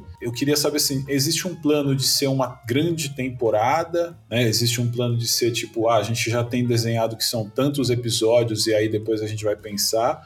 Existe um plano de ser uma coisa realmente contínua e não tem prazo de, de, de terminar. E uma curiosidade que deve ser de todo mundo, né? Quer dizer, trabalhar com o Brown, né? Queria que você dividisse aqui um pouco da tua experiência trabalhando ali, né? É, criando, enfim, alguma coisa, alguma, alguma situação inusitada, humor, qualquer coisa assim que, que para compartilhar com a gente aqui, porque tá todo mundo querendo saber, né? Sim, sim. É, a estrutura é um pouco do que eu já passei, né? É muito trabalho da Renata Hilário com o Spotify direto e o Brau junto, primeiro na seleção dos nomes, que a gente tem as editorias que a gente procura encaixar o nome. Ah, tá, isso aqui é mais sobre música. Ah, tá, mas pode ser música com um pouco de política. Então a gente vê alguém que tem esse, esse perfil. Né? Então a gente tem todo um desenho assim para variar as coisas. Então, tem, a gente já passou por religião, né? Contando com os convidados que já tiveram até agora, teve lá o pastor Henrique Vieira, falando sobre né, a religião de alguma forma que também não é tão falado. Né? Sempre é, o desafio é esse, né? De tipo, qual é o. O que, que não foi conversado ainda, pelo menos ainda para esse público, né? Que é um público, cara, que é, que é grande, assim, mas ao mesmo tempo tem uma especificidade que é sobre também um recorte de raça, é muito Claro que é para atingir o Brasil inteiro e ele atinge, né? Mas também tem esse público secundário que para mim nem, nem é tão secundário que é né, você pensar em alguém que mora numa comunidade que é preto, que não tem né, tanto, tanto acesso a essa, esse tipo de conteúdo e agora está chegando, né? E está aproveitando essa, essa linguagem porque ela comunica e ao mesmo tempo ela engaja, né? Cada episódio, né? Te vê que até o Spotify olha, é, monitora totalmente né? Quando que as pessoas entram, quando que as pessoas dão pausa, né? É, isso tudo eles conseguem medir para entender se o programa de fato tem essa, essa fluidez, né? Então tem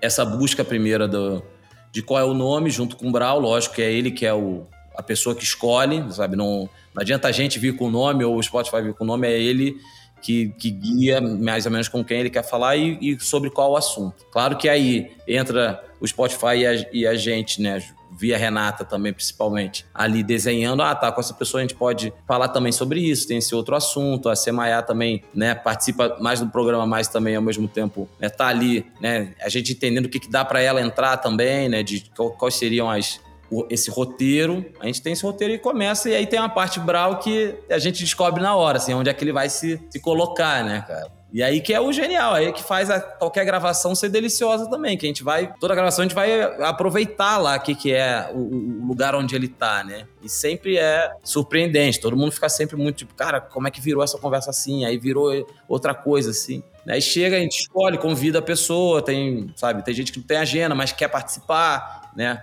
Gente, é, como é o Brau também, né, e um projeto grande de, de podcast e Spotify, eu acho que a gente acho que a gente não recebeu nenhum não, assim, tipo, ah, não quero, não gosto, não tô afim. É mais agenda mesmo, Então né? é, é sempre bem recebido, é mais agenda, tipo, tem, tem um, algumas pessoas tipo, pô, não tô viajando ainda para ir para São Paulo, quem é de fora de São Paulo, né, por causa de pandemia, né? Então, e aí não dá para fazer remoto, que é presencial, né? Claro que seguindo todas as orientações, todo mundo testado para ir na gravação, tudo isso. Né? Então, e aí grava, né? Grava de uma vez só, não pausa, não, não, não, não para, não para para beber água, ir no banheiro nem nada, é de uma vez só mesmo, sacou? E aí depois tem uma edição que é mais para cortar assim, tipo, ah, ficou uma pausa muito grande entre uma, uma pergunta e outra. Aí corta um pedacinho, sacou? Né? Mas a, o conteúdo tá ali, entendeu? Não tem nada que é tipo, ah, essa frase não pode entrar. Ou isso aqui tem que cortar. Nada, é, é de uma vez só. É, é até bem impressionante ser de uma vez só mesmo. E que fica bem, acho que dá mais uma, uma essa realidade aí.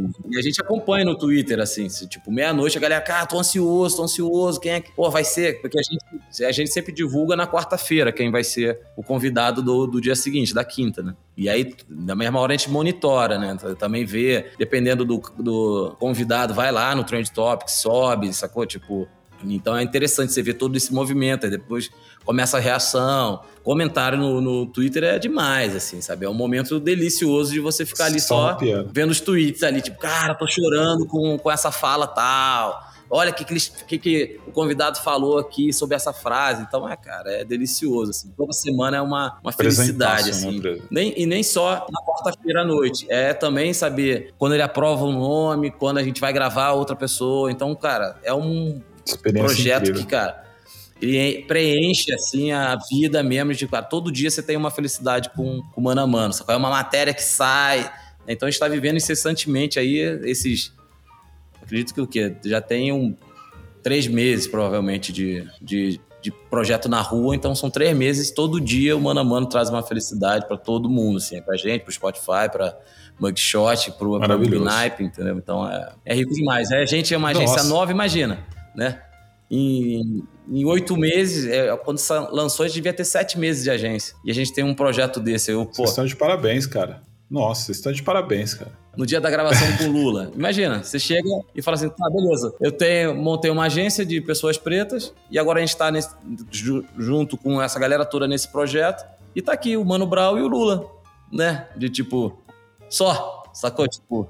Só, dois, dois dos maiores ícones da cultura popular, né? Exato, cara. Então isso é muito mágico, assim, que tem a potência de ser essas empresas pretas juntas, né? A Mugshot da Gil, a Bugnipe, Racionais, Eliane, Mano Brau e o Jorge Caria, filho, filho dele, que também é empresário, um moleque, uma cabeça gigante, né? Super, sabe?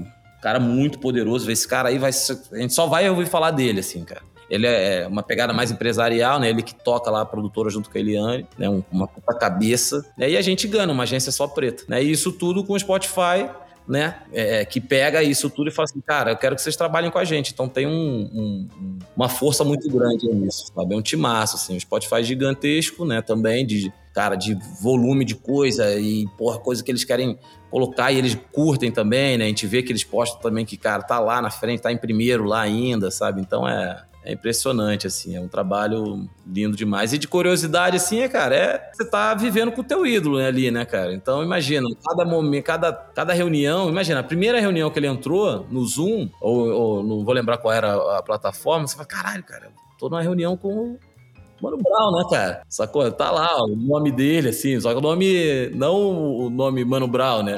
Tá lá Pedro Paulo. Você fala assim, cara, Pedro Paulo tá aqui falando comigo, sacou? Aí tu apresenta, fala com ele, tudo isso. Só que é, o que é genial de, de acompanhar ali, que ele é um. Eu vejo assim meio como entidade, assim, também. Sabe aquela pessoa que você fala assim, cara, mas ele é um, um ouvinte é muito curioso, assim, sabe? Você chega para falar, ele, ele, ele se conecta contigo, assim. Ele não é aquele artista que tá, tipo, eu tô num altar acima. Ele, ele meio que, tipo, cara, tô aqui, sacou? Tô aqui te escutando sacou? Aí, pô, vamos tirar foto, ele vem te dar um abraço de verdade, assim mesmo, sacou? Tipo, vem aqui, sacou? Não, não, não, não fica com medo, não. Deixa eu te dar um abraço mesmo aqui pra gente sair numa foto aqui. Isso aí não tem sacou? preço, então né? é é mágico, assim, não tem preço, assim. E você e ele começa a contar tudo que ele tá estudando. E aí você vai vendo o raciocínio do cara, fala assim, meu Deus do céu, esse cara é. Sabe, sabe quando você olha uma pessoa é, que tá em outro. em outra vibração, assim, eu acho que ele tá em outra.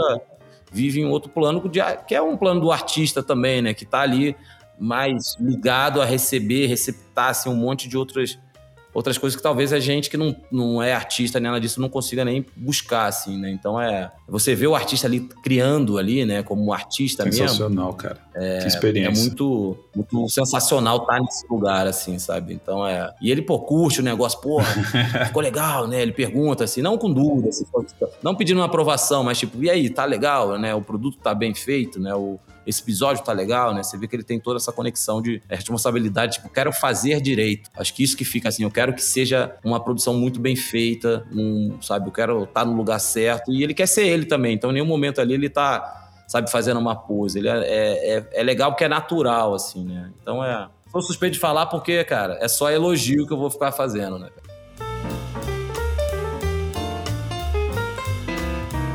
Bom, a gente sabe que o mercado só fala de gente preta quando morre um preto nos Estados Unidos, né? Na publicidade, quando acontece isso, o pessoal olha em volta, né? E aí vê que não tem ninguém preto em volta, e aí resolve ter um, um ataque antirracista e, e, e, resolve procurar gente, quer fazer ação, quer fazer. É, é o o antirracismo de oportunidade. Né? Isso vem mudando, mas ainda tem um, um caminho gigantesco, né? Pela frente. É, a gente hoje tem mais pretos no mercado, a Gana está aí trazendo essa história incrível que a gente acabou de conhecer aqui, né? Está mostrando uma força gigantesca, um potencial criativo monstro é, como negócio, né? E, e, e, nesse momento, nesse exato momento aqui que a gente está falando, é, a primeira chapa 100% preta foi eleita no Clube de Criação de São Paulo. Queria que você me falasse um pouco dentro da publicidade, né?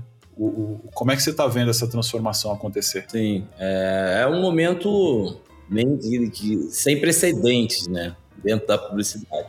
Eu acho que eu tento entender e tento estimular esse, esse, tipo de conversa com meus clientes ou com qualquer tipo de, de empresa que conversa com a gente, né? Que vem, querem conhecer a gente que é super importante, lógico, a inclusão das pessoas pretas nesses lugares, mas ela bota muita pilha que tem que ser sobre acreditar no poder da diversidade. Não é só sobre colocar para dentro, que eu acho que muita gente faz. Ah, tá, vou botar aqui um time aqui que tem cinco pretos aqui e agora meu telhado não é mais, meu teto não é mais de vidro.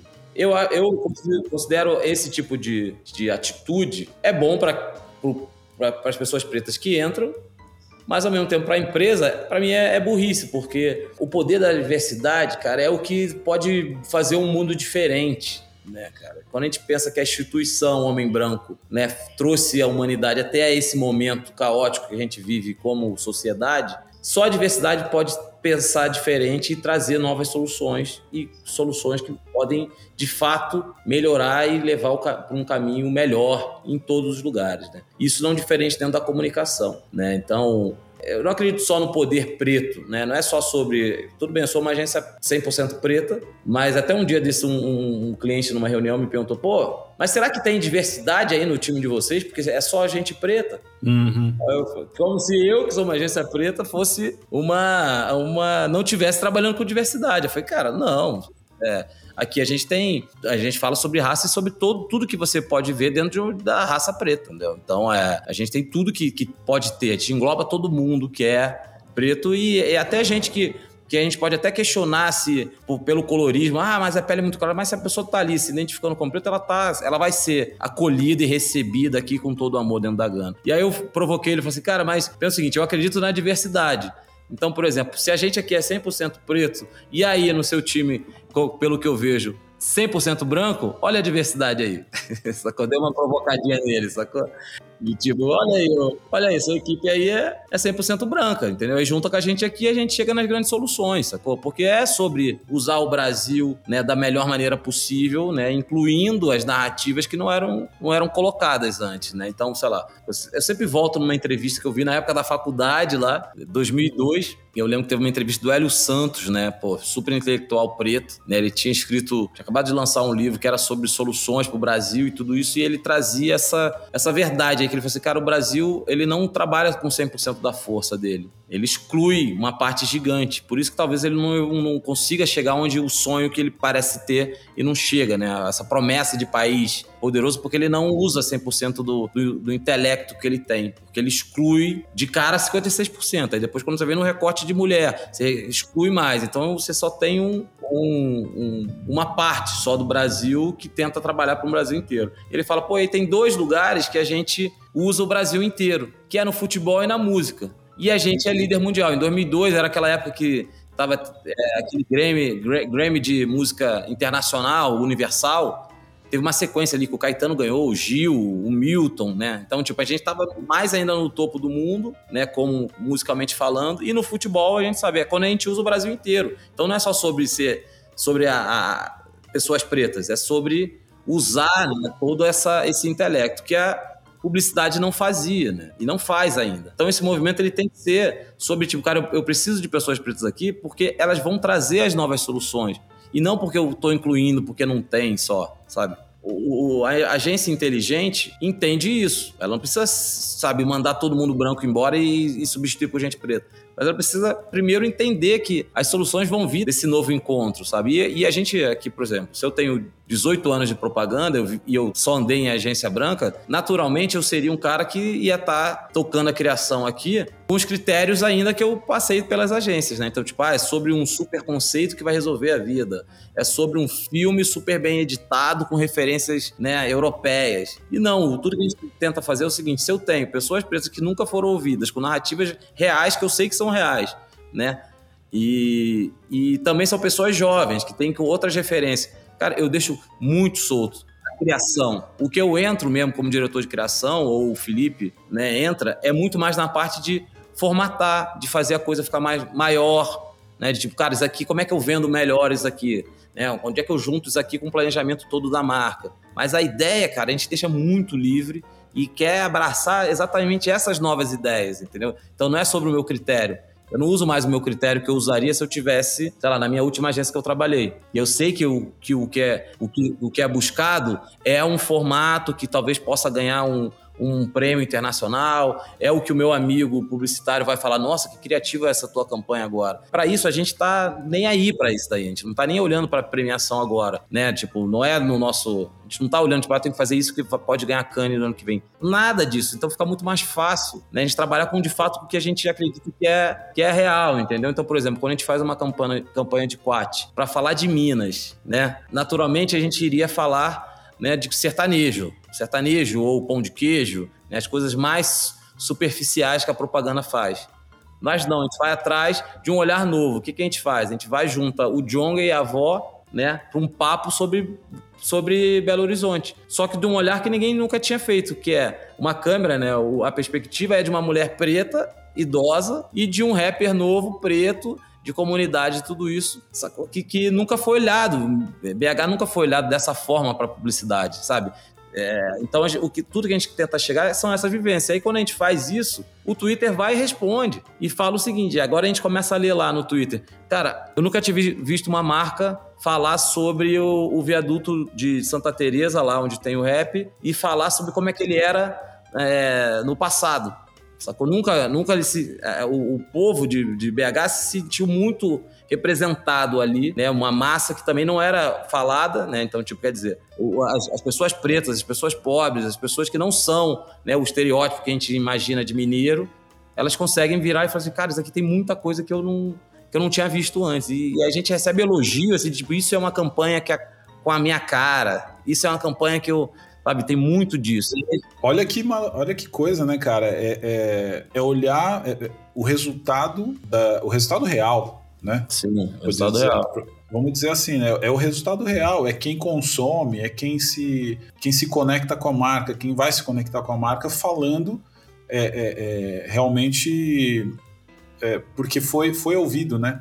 se sente incluído no negócio, né, cara? é, essa visão tua é maravilhosa, cara. Esse, eu acho que é muito sobre isso mesmo, assim, é, é a diversidade como, como, como essência mesmo, né? Não é. E, e, aí inclui pretos, inclui LGBTQIA, inclui todas as diferenças, porque a diferença é, é. Essa frase é muito. parece clichê, mas a diferença é o que nos une, né, cara? Então, ela devia realmente. Nos e nos faz mais potentes, sacou? Somos diferentes criando juntos e cada um trazendo uma realidade. E, e a, a, matemática está em como fazer isso funcionar. Né? Pegar todo mundo junto e fazer dar certo. Né? Só que primeiro você precisa acreditar que vai dar certo essa reunião de pessoas diferentes, entendeu? E não só um modelo que é, que é pronto. Então, quando você vê e você tem a chapa preta agora, né, que pô, ganhou o CCSP, é algo muito diferente, porque se você para e olha o, o clube de criação, o nome já é um clube, né, gente? É, vamos, vamos ser honestos, né? É,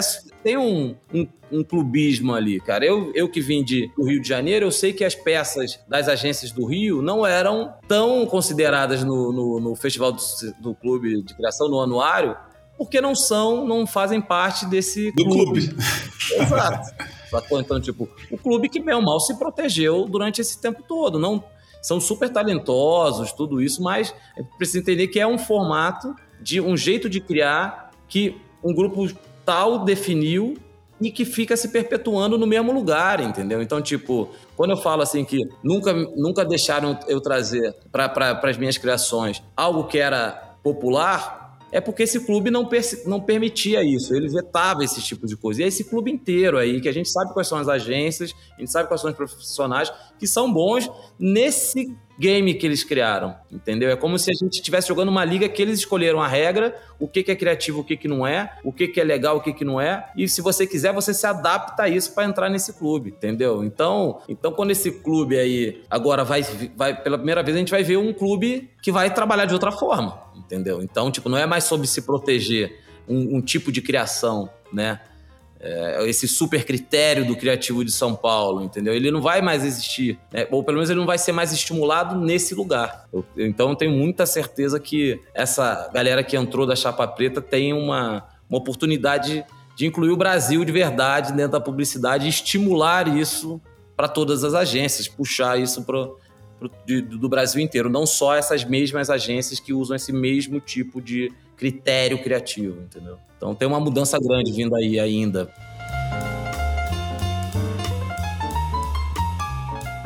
Bom, mudando um pouco de assunto aqui, depois dessa aula que a gente teve. Aula não, aula não.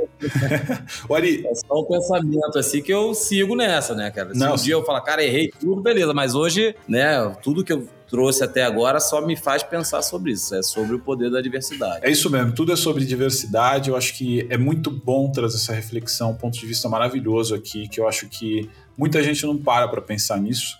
E é importante que pense. E enquanto vocês pensam, eu vou fazer uma pausa aqui com o Ari. Vou propor um brinde, né? Eu vou fazer uma pergunta para ele, mas antes a gente vai aqui abrir uma cervejinha, porque Sim. precisa molhar as palavras. Eu vou convidar você a abrir junto comigo, Ari. Vamos nessa, tá? Tô aqui na. Em 3, 2, Já... 1. Aí, ó. Se você que tá aí, eu costumo brincar porque a galera ouve o podcast em, em, vários lugares, né? Tem gente que ouve de manhã, tem gente que ouve correndo. Então, se você tá ouvindo aí na esteira, então força, porque uma hora a, a, tua hora vai chegar, tá? A nossa já chegou aqui. Exato, dá um gole ali no whey protein ali, pensando que é uma cervejinha é... de mais tarde. Então, assim, ó, eu queria queria aproveitar aqui então, ali, ó, te mostrar aqui o meu copo, só para você ver, ó. Vê se tá adequado, ó. Genial, genial. tá certo, isso é um brinde. Um brinde a você, Ari, é, obrigado, viu, é, por esse papo, por trazer tanta coisa boa aqui para essa conversa aqui. Saúde, que a gente possa fazer esse Saúde brinde pessoalmente em, em breve.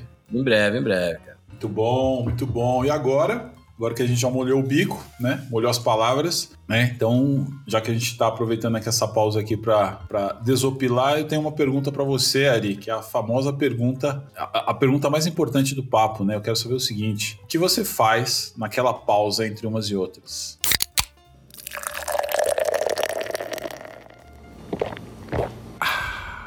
Sim, mas Peraí, peraí, agora fiquei. eu pensei em uns e outros, é, é que eu, cara, eu tenho trabalhado tanto. Corta, depois a gente corta esse pedaço aqui. Eu tenho trabalhado tanto que eu não tenho conseguido nem. Não, pode ir no flow, sabe? pode ir no flow, porque é sobre isso mesmo, é sobre isso mesmo. A gente tá no. A gente tá. A gente tá correndo muito, né, cara? A gente não tem tempo para nada, né? Então, quando a gente para, a gente precisa realmente aproveitar, né? Então, a pergunta é sobre isso, assim, o que, que você faz quando você. O que, que você faz quando você não precisa fazer nada? Mesmo que seja Sim. muito simples, né? E no fim a gente sempre acha, acha alguma coisa que a gente consegue fazer, assim. A gente tem de tudo aqui. Tem gente que cozinha, tem gente que, que para andando, sabe? Eu paro correndo, eu vou correr porque é a minha, minha forma de desconectar. Então. Sim, cara, eu tenho. Eu tenho estudado bastante coisa, né, sobre, né, lógico, né, cultura preta, cultura brasileira, muito assim, eu tenho aprofundado bastante isso. Você me falar assim, ah, eu tenho uma dica aqui de um, sabe, de um escritor de conto do interior de Jacarepaguá, sei lá, chutando aqui qualquer lugar, né? Eu vou falar, cara, me manda aí, sabe? Eu tô muito buscando saber devorando tudo devorando o que tem de diferente, assim, que eu não vejo no, na TV, que eu não vejo nem no Netflix, que eu não vejo no, no YouTube, né? Então não é só dicas de, ah, isso aqui é legal, vê aí, que a gente tem uma boa, um, milhões de dicas para dar de perfis, né? De, de canais. Né? Tô procurando mais o que é mais é, é, autêntico, que não tá no, no mainstream, não tá no, no, não tá no, no, raso, né? Eu tenho que buscar coisas, né? Legal. Então vi um pouco nessa, nessa busca para procurar uma galera. Então eu também gosto bastante de rap, então entro muito nessa, sabe, entender cada linguagem, cada né, flow que chega novo, cada, cada rapper que vem trazendo uma, uma linguagem nova, sacou? Então, sei lá, tava vendo uma galera do grime, sabe? Você fala assim, cara, como é que os caras estão rimando assim tão rápido, né? Com um monte de coisa assim diferenciada. Então, é, sabe? Você vê que são formatos novos que vão sendo criados, né? Numa velocidade impressionante, né? Você, sei lá, eu tava meio, meio fissurado no, no Pose, MC Pose. Falei, cara, como é que esse cara lança um, um vídeo, um clipe, e duas horas o cara faz 5 milhões de views? Aí, pô, fui pesquisar, fui perguntar pra uma galera, falei, e aí? Até foi, tava conversando lá com o Jorge da Bug, da Bug Nipe. Falei, cara, o que, que é o pose, cara? Eu falei, cara, o pose é o cara raiz ali. Ele é a raiz, ele, tudo que ele vende é o favelado raiz, sacou? Então a linguagem ele, ele, ele erra de propósito, não de propósito, ele deixa ali, é tudo muito real ali, né?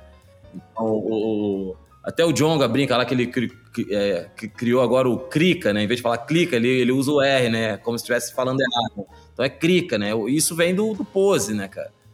Tanto que ele, cara, ele não tá nem aí pra. Tipo, cara, é sobre isso. Eu tenho que mostrar que eu sou favela, né? Então é sobre linguagem para falar com a base, né? Olha falar com a base aí de novo. Sim, sim. Então eu fico meio fascinado por isso. Agora tem lá o MD Chef, né? Que eu fico também fascinado com aquele flow dele, cantar pertinho no microfone, voz bem sabe, forte ali, num flow que ninguém tinha feito. Muito legal. Né? Eu fico tentando achar onde é que tá a, o simbolismo, o que que comunica, o que que faz esses caras virarem essa, essa explosão. Como é que um cara faz 10 milhões de views em, em uma semana, sabe? nem men menos de uma semana, né? sem marca botando dinheiro. Como é que como é que a gente publicitário aqui com dinheiro, com tudo isso dos clientes, a gente não consegue essas coisas e os caras na escassez consegue. Então eu fico tentando identificar assim essas, essas linguagens, assim, onde é que é a comunicação e eu, eu o que eu vejo hoje é que é a verdade é a melhor coisa que tem, sabe? E a preocupação com o que, que você está mostrando, entendeu? Então é, então é meio fascinante isso. Então qualquer rapper aí que eu vejo que está começando a aparecer, eu já vou lá entender qual é a linguagem, que que é, como as pessoas reagem, para de fato entender, né? Qual é a minha dificuldade aqui como comunicador também, que eu não me comunico como ele entendeu? Como eles. Entendeu? Perfeito, perfeito. Então, é, isso eu faço bastante, assim. E aí analiso mesmo, pego, vou ler a letra, vou ver entender cada verso que tem, qual é a referência que ele tá puxando, e os caras escrevem de uma forma absurda. Até falando com o Brau, num dia que eu fui na gravação lá, ele falou, cara, a galera letrista de hoje é impressionante. Tipo, cara, como é que os caras escrevem tanto, assim? Com tanta, tanta não só referência, mas com tanta figura de linguagem usada ali na hora, entendeu? De onde eles, eles tiram isso, sabe? De tão rápido e em todos os versos, né? Então é um trabalho legal. Fico olhando o craft das pessoas, assim, Muito lado que eles têm, assim. Pode crer. Escolha de coisas, assim, né? De olhar o craft do que a TBWA Paris faz, hoje eu tô tentando olhar o que é o craft do, do MC Pose e do, do de todo maravilhoso, mundo. Assim, tá cara, chegando maravilhoso. Essas coisas. Entendeu? Maravilhoso. Então a tua pausa é uma pausa de busca de referência, né? E eu, eu acho que é isso, cara. A pausa, eu sempre falo isso aqui, né? A gente às vezes acha que não faz, né? E quando você tá fazendo isso, você tá desconectado ao mesmo tempo. Porque você tá com o olho lá na frente, procurando saber o que, que esses caras estão fazendo, como é que eles estão transformando, né? Criando essa coisa efêmera deles. Mas ao mesmo tempo você tá parado, tá curtindo também, né? Você tá entrando numa vibe diferente. Então isso é uma pausa. Total, né? eu boto pose para dar um. É uma pausa. Eu, eu boto pose para dar um rolé de carro no domingo, para dar meu peão, sacou? É, isso aí. Boto pose alto aqui, boto lá o Lennon, alto lá o frio da Blazer e vou curtindo, sacou? Não só analisando, mas eu vou vivendo o que o cara tá me trazendo de experiência também. Maravilhoso. E aí eu, eu vou engatar com a pergunta aqui, né? Então, assim, por mais que você ache que. Você começou achando que não não conseguia fazer uma pausa ou que estava na correria, né? Mas tá claro que você faz, né? Que você para aqui, né? E a gente faz isso o tempo todo, no fim das contas, né? Qual a importância do ócio na tua vida hoje? Cara, o ócio é, é sobre essa me colocar em, em, em, outro lugar, porque como com a velocidade que a gente está, né? Então, se eu deixar, eu fico 100% dono de agência, diretor de criação de agência, uhum. né? E isso, cara, beleza, tem um tem um, uma importância grande pelo movimento que a gente está fazendo e que a gente se propõe de estar tá aí como Gana. Mas isso tudo, por incrível que pareça, ele não me completa 100%. Quando eu termino, o, quando eu termino de resolver todas as, as coisas, eu falo, porra, tá faltando ainda alguma coisa para esse meu dia ser, ser maneiro. E é nessa hora que o ócio, né? Quando eu paro e falo, cara, é o momento aqui que eu tenho que completar as coisas, é um momento de, de observação de um, de um, de um estado mental de, de, de, de energia que eu paro e reconecto, vejo, tá, tudo bem, então tenho mais isso aqui, tem esse outro lugar aqui que eu preciso botar um pouco mais de energia. Então é um momento de. O ócio ele me, me ajuda a, a, sabe, refletir sobre uma estrutura mental, entendeu? E de organização de, de coisas para fazer, de, de, de o que, que eu quero parar e, e, viver de verdade, entendeu? Então eu sempre estou reajustando rota através desse momento de, de, de, de... de pausa, né? de pausa, sabe? Então isso que é é legal essa é legal. a gente sempre fala disso, né? Eu falo muito isso também aqui para as pessoas que a gente bate papo aqui que o ócio, se a gente praticar e se a gente parar para ver, a gente, o ócio ele, é, ele te leva ao autoconhecimento, porque o ócio é quando você desconecta do mundo e se conecta com você. E aí você faz essas descobertas maravilhosas, né? Então você reflete, você se entende, você percebe seus limites, né? Então é muito é muito sobre isso mesmo. É bem sobre isso. O ócio é... ele funciona total para mim nesse lugar, é, so, é sobre mim, né? Onde eu paro e falo, cara, Perfeito eu preciso talvez ligar mais esse botãozinho aqui, tenho que desligar isso aqui que eu estou muito pilhado nisso, eu tenho que fazer Perfeito. Né, um focar um pouquinho mais ali, né? Então é, é, é, muito produtivo, assim. Me ajuda a voltar, pronto. Beleza, agora vamos agir. É isso aí. Sacou?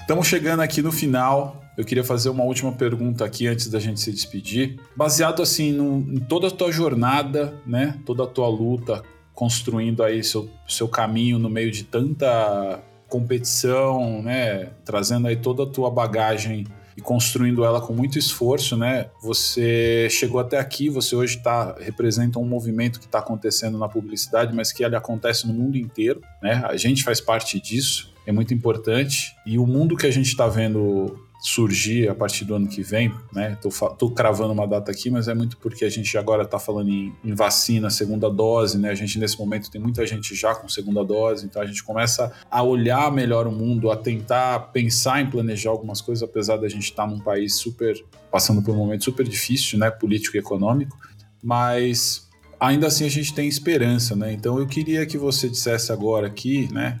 Qual é o recado que você gostaria de deixar para quem quer realmente construir um futuro melhor para si mesmo e para o mundo?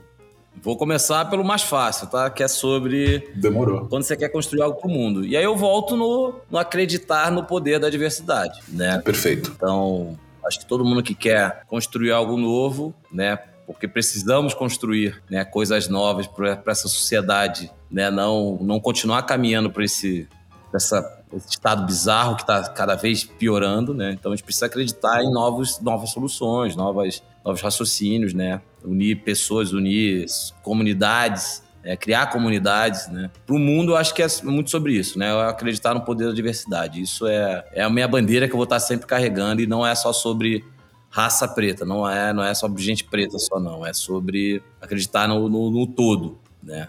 sociedade como um todo. E individualmente, qualquer pessoa que tenha vontade de, de se mexer, de, de mudar a, a própria história, mudar a história das pessoas que são próximas, né, cara? É sobre foco, sobre honestidade, é sobre é, observação.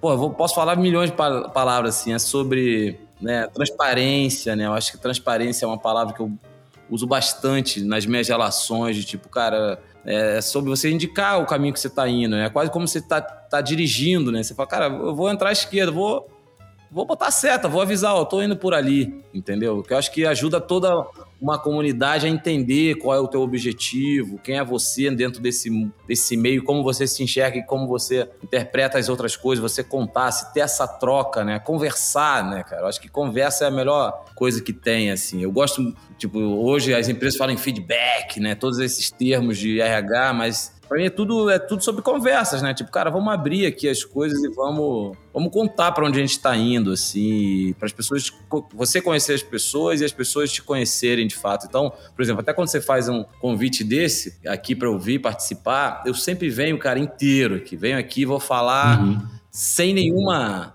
nenhum, nenhuma nenhuma frase pensada, pré-pensada. Pré tipo, ah, não, vou aqui, vou. Vem aqui e falo do jeito que eu sou, sacou? Porque eu quero. É sobre verdade, é né? É sobre verdade, entendeu? Então não, não, eu poderia vir aqui fazer essa, esse papo todo aqui falando. Fazer o personagem.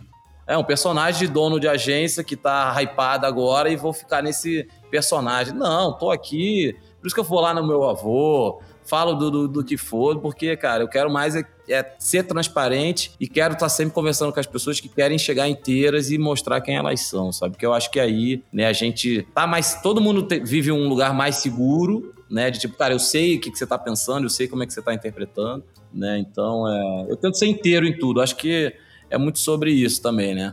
É você tentar ser inteiro, né? Não viver tantos personagens, assim, sabe?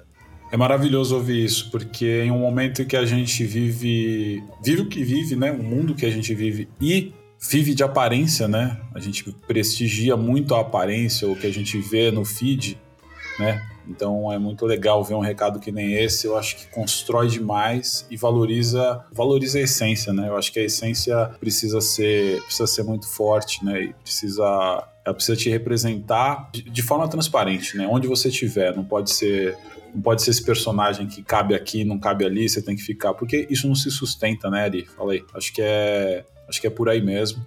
E eu acho que foi, cara, foi maravilhoso ter esse papo. A gente nunca conseguiu falar assim, a gente, acho que a gente até já se encontrou em happy hour que eu passei para pegar a Adri em algum momento. É, sim. Mas a gente nunca conseguiu conversar e eu acho que hoje foi um papo, cara, maravilhoso aqui, construtivo pra caramba. Foi muito bom trocar contigo, ouvir tua história saber tanta coisa boa, né? E tanta, tantos movimentos legais aí que você já fez, né? E que está fazendo. Então, eu queria te agradecer por ser desse tempo, por contar toda essa história, compartilhar essa história aqui comigo, com todo mundo que está ouvindo até agora aqui esse papo. E então, assim, queria te agradecer de verdade aí por, por essa parceria, por essa generosidade. E queria fechar esse papo aqui pedindo para você, então, dizer né, onde as pessoas te encontram algum projeto que você tem aí da Gana, o teu, que você queira compartilhar, e um recado final aqui para para a audiência que chegou até aqui, tá morrendo de vontade de tomar a mesma cerveja que a gente está tomando aqui, mas não pode. Sim, sim. Manda sim, aí total, que a palavra é cara. é tua. Tá, primeiro eu queria, de fato, te agradecer, né? Eu acho que eu lembro quando a, a Adri me comentou assim, pô, meu marido é preto. Cara, eu, eu, eu achei tão legal, assim, cara, que a gente trabalhava na DM9, né? Tipo, nessa coisa, você não tem muita relação ainda, eu tinha acabado de chegar, alguma coisa assim. Ela falou, pô, meu marido é preto, assim, igual a você. Eu falei, caralho, cara, que maneiro, assim. Na mesma hora, assim, eu falei, cara, eu até me conecto mais com, com, a, com a Adriana quando eu chego lá, porque eu falei, cara, é, sabe, essa pessoa, ela tem uma, uma ligação comigo, porque eu entendo que ela me considera, né, ao ponto, tipo, por considerar ao ponto de amar uma pessoa preta e ela sendo uma mulher branca, eu falo, cara, já, já tem um, uma, uma, afinidade, assim, de, de para uma relação, entendeu? E a gente precisa ali na, na, agência ter uma relação de, pô, na época eu acho que ela era assistente ainda e eu já era diretor de arte, então, tipo, a gente tinha que ter uma, uma parceria ali também. Isso foi um, quase que um, um sinal que ela deu, tipo, pô, Ari, sabe, eu não, eu não tô aqui te julgando como, te questionando se você é é bom ou ruim, sacou? Então foi bem. É, facilitou, assim, foi um atalho pra gente criar uma, uma relação legal pra caramba que, pô, Demais. desde o início, assim, ela foi muito parceira comigo. E aí eu sempre fui muito curioso de conversar contigo. E é engraçado que hoje eu contei minha história, mas espero, né, o mais rápido possível você contar a tua. Né? eu sabia sobre a tua história. Porque é sobre isso, sabe? Com a gente certeza. tem que se conectar e, e, e, e é muito isso. A gente preto, a gente tem que estar próximo, sempre a gente tem que estar tá unido, agindo, porque sozinho, cara, sozinho a gente. É onde eles pegam a gente, sacou? É.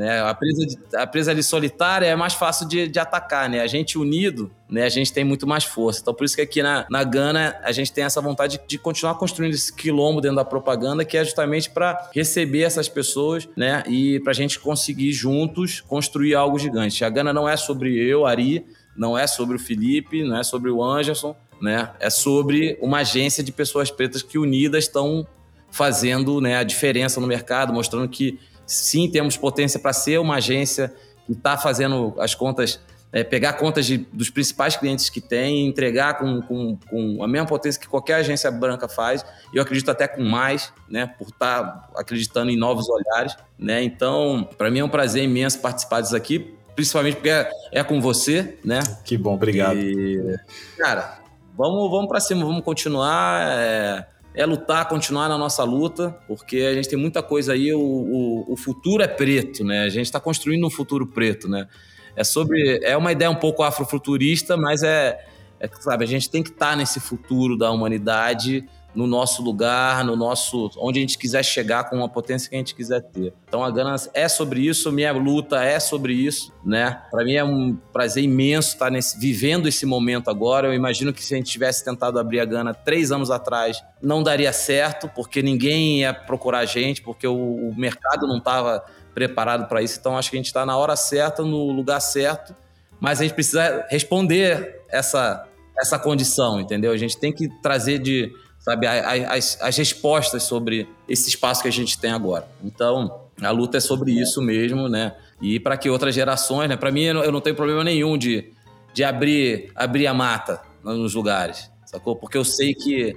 E eu não quero nem o, o, o crédito de abrir a mata, de ter andado sozinho e depois abrir a, essa agência preta. Eu quero mais é que, cara, quando eu olho lá na frente, eu falo assim, cara, a, o mundo preto né, hoje tem um espaço, tem o seu, seu lugar dentro da publicidade. Então, qualquer publicitário que está sofrendo em alguma agência, eu quero receber essa galera, sabe, para ajudar a curar as dores, que é dolorido, né, é muito dolorido.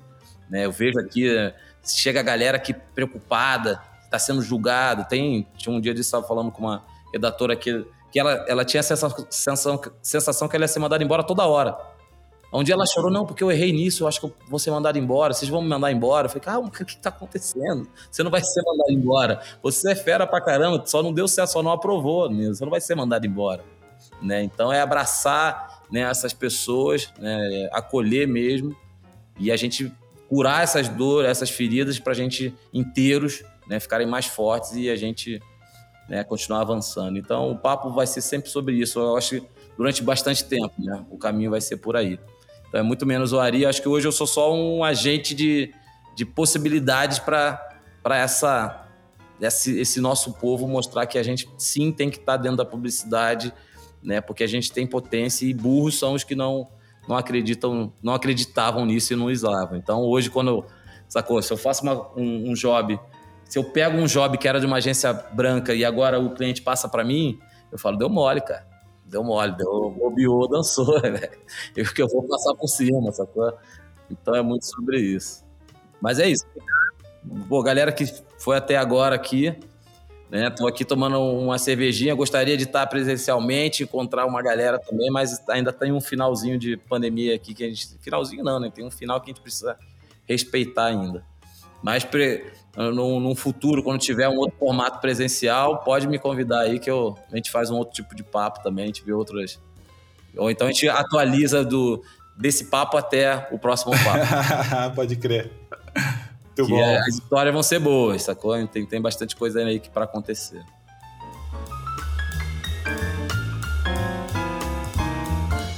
É isso aí. Essa foi a nossa pausa de hoje com o Ari Nogueira. Se você quer mais conteúdos como esse, apoie o podcast. A partir de R$ reais por mês você já tem acesso a conteúdo exclusivo, entre outras vantagens. É só acessar agora o site apoia-se barra Hora do Gole e vem comigo nessa jornada. Ah, e se você conhecer alguém que precisa ouvir esse papo, marca lá no post do episódio no Instagram, arroba Hora do Gole, ou encaminha o episódio do Spotify e ajuda a divulgar para mais pessoas. Esse episódio chegou redondinho aí nos seus ouvidos, porque foi gravado e editado pela Voz Ativa Produções. É isso aí. Obrigado por ouvir até aqui. Beba sempre com moderação, se cuide e até o próximo episódio.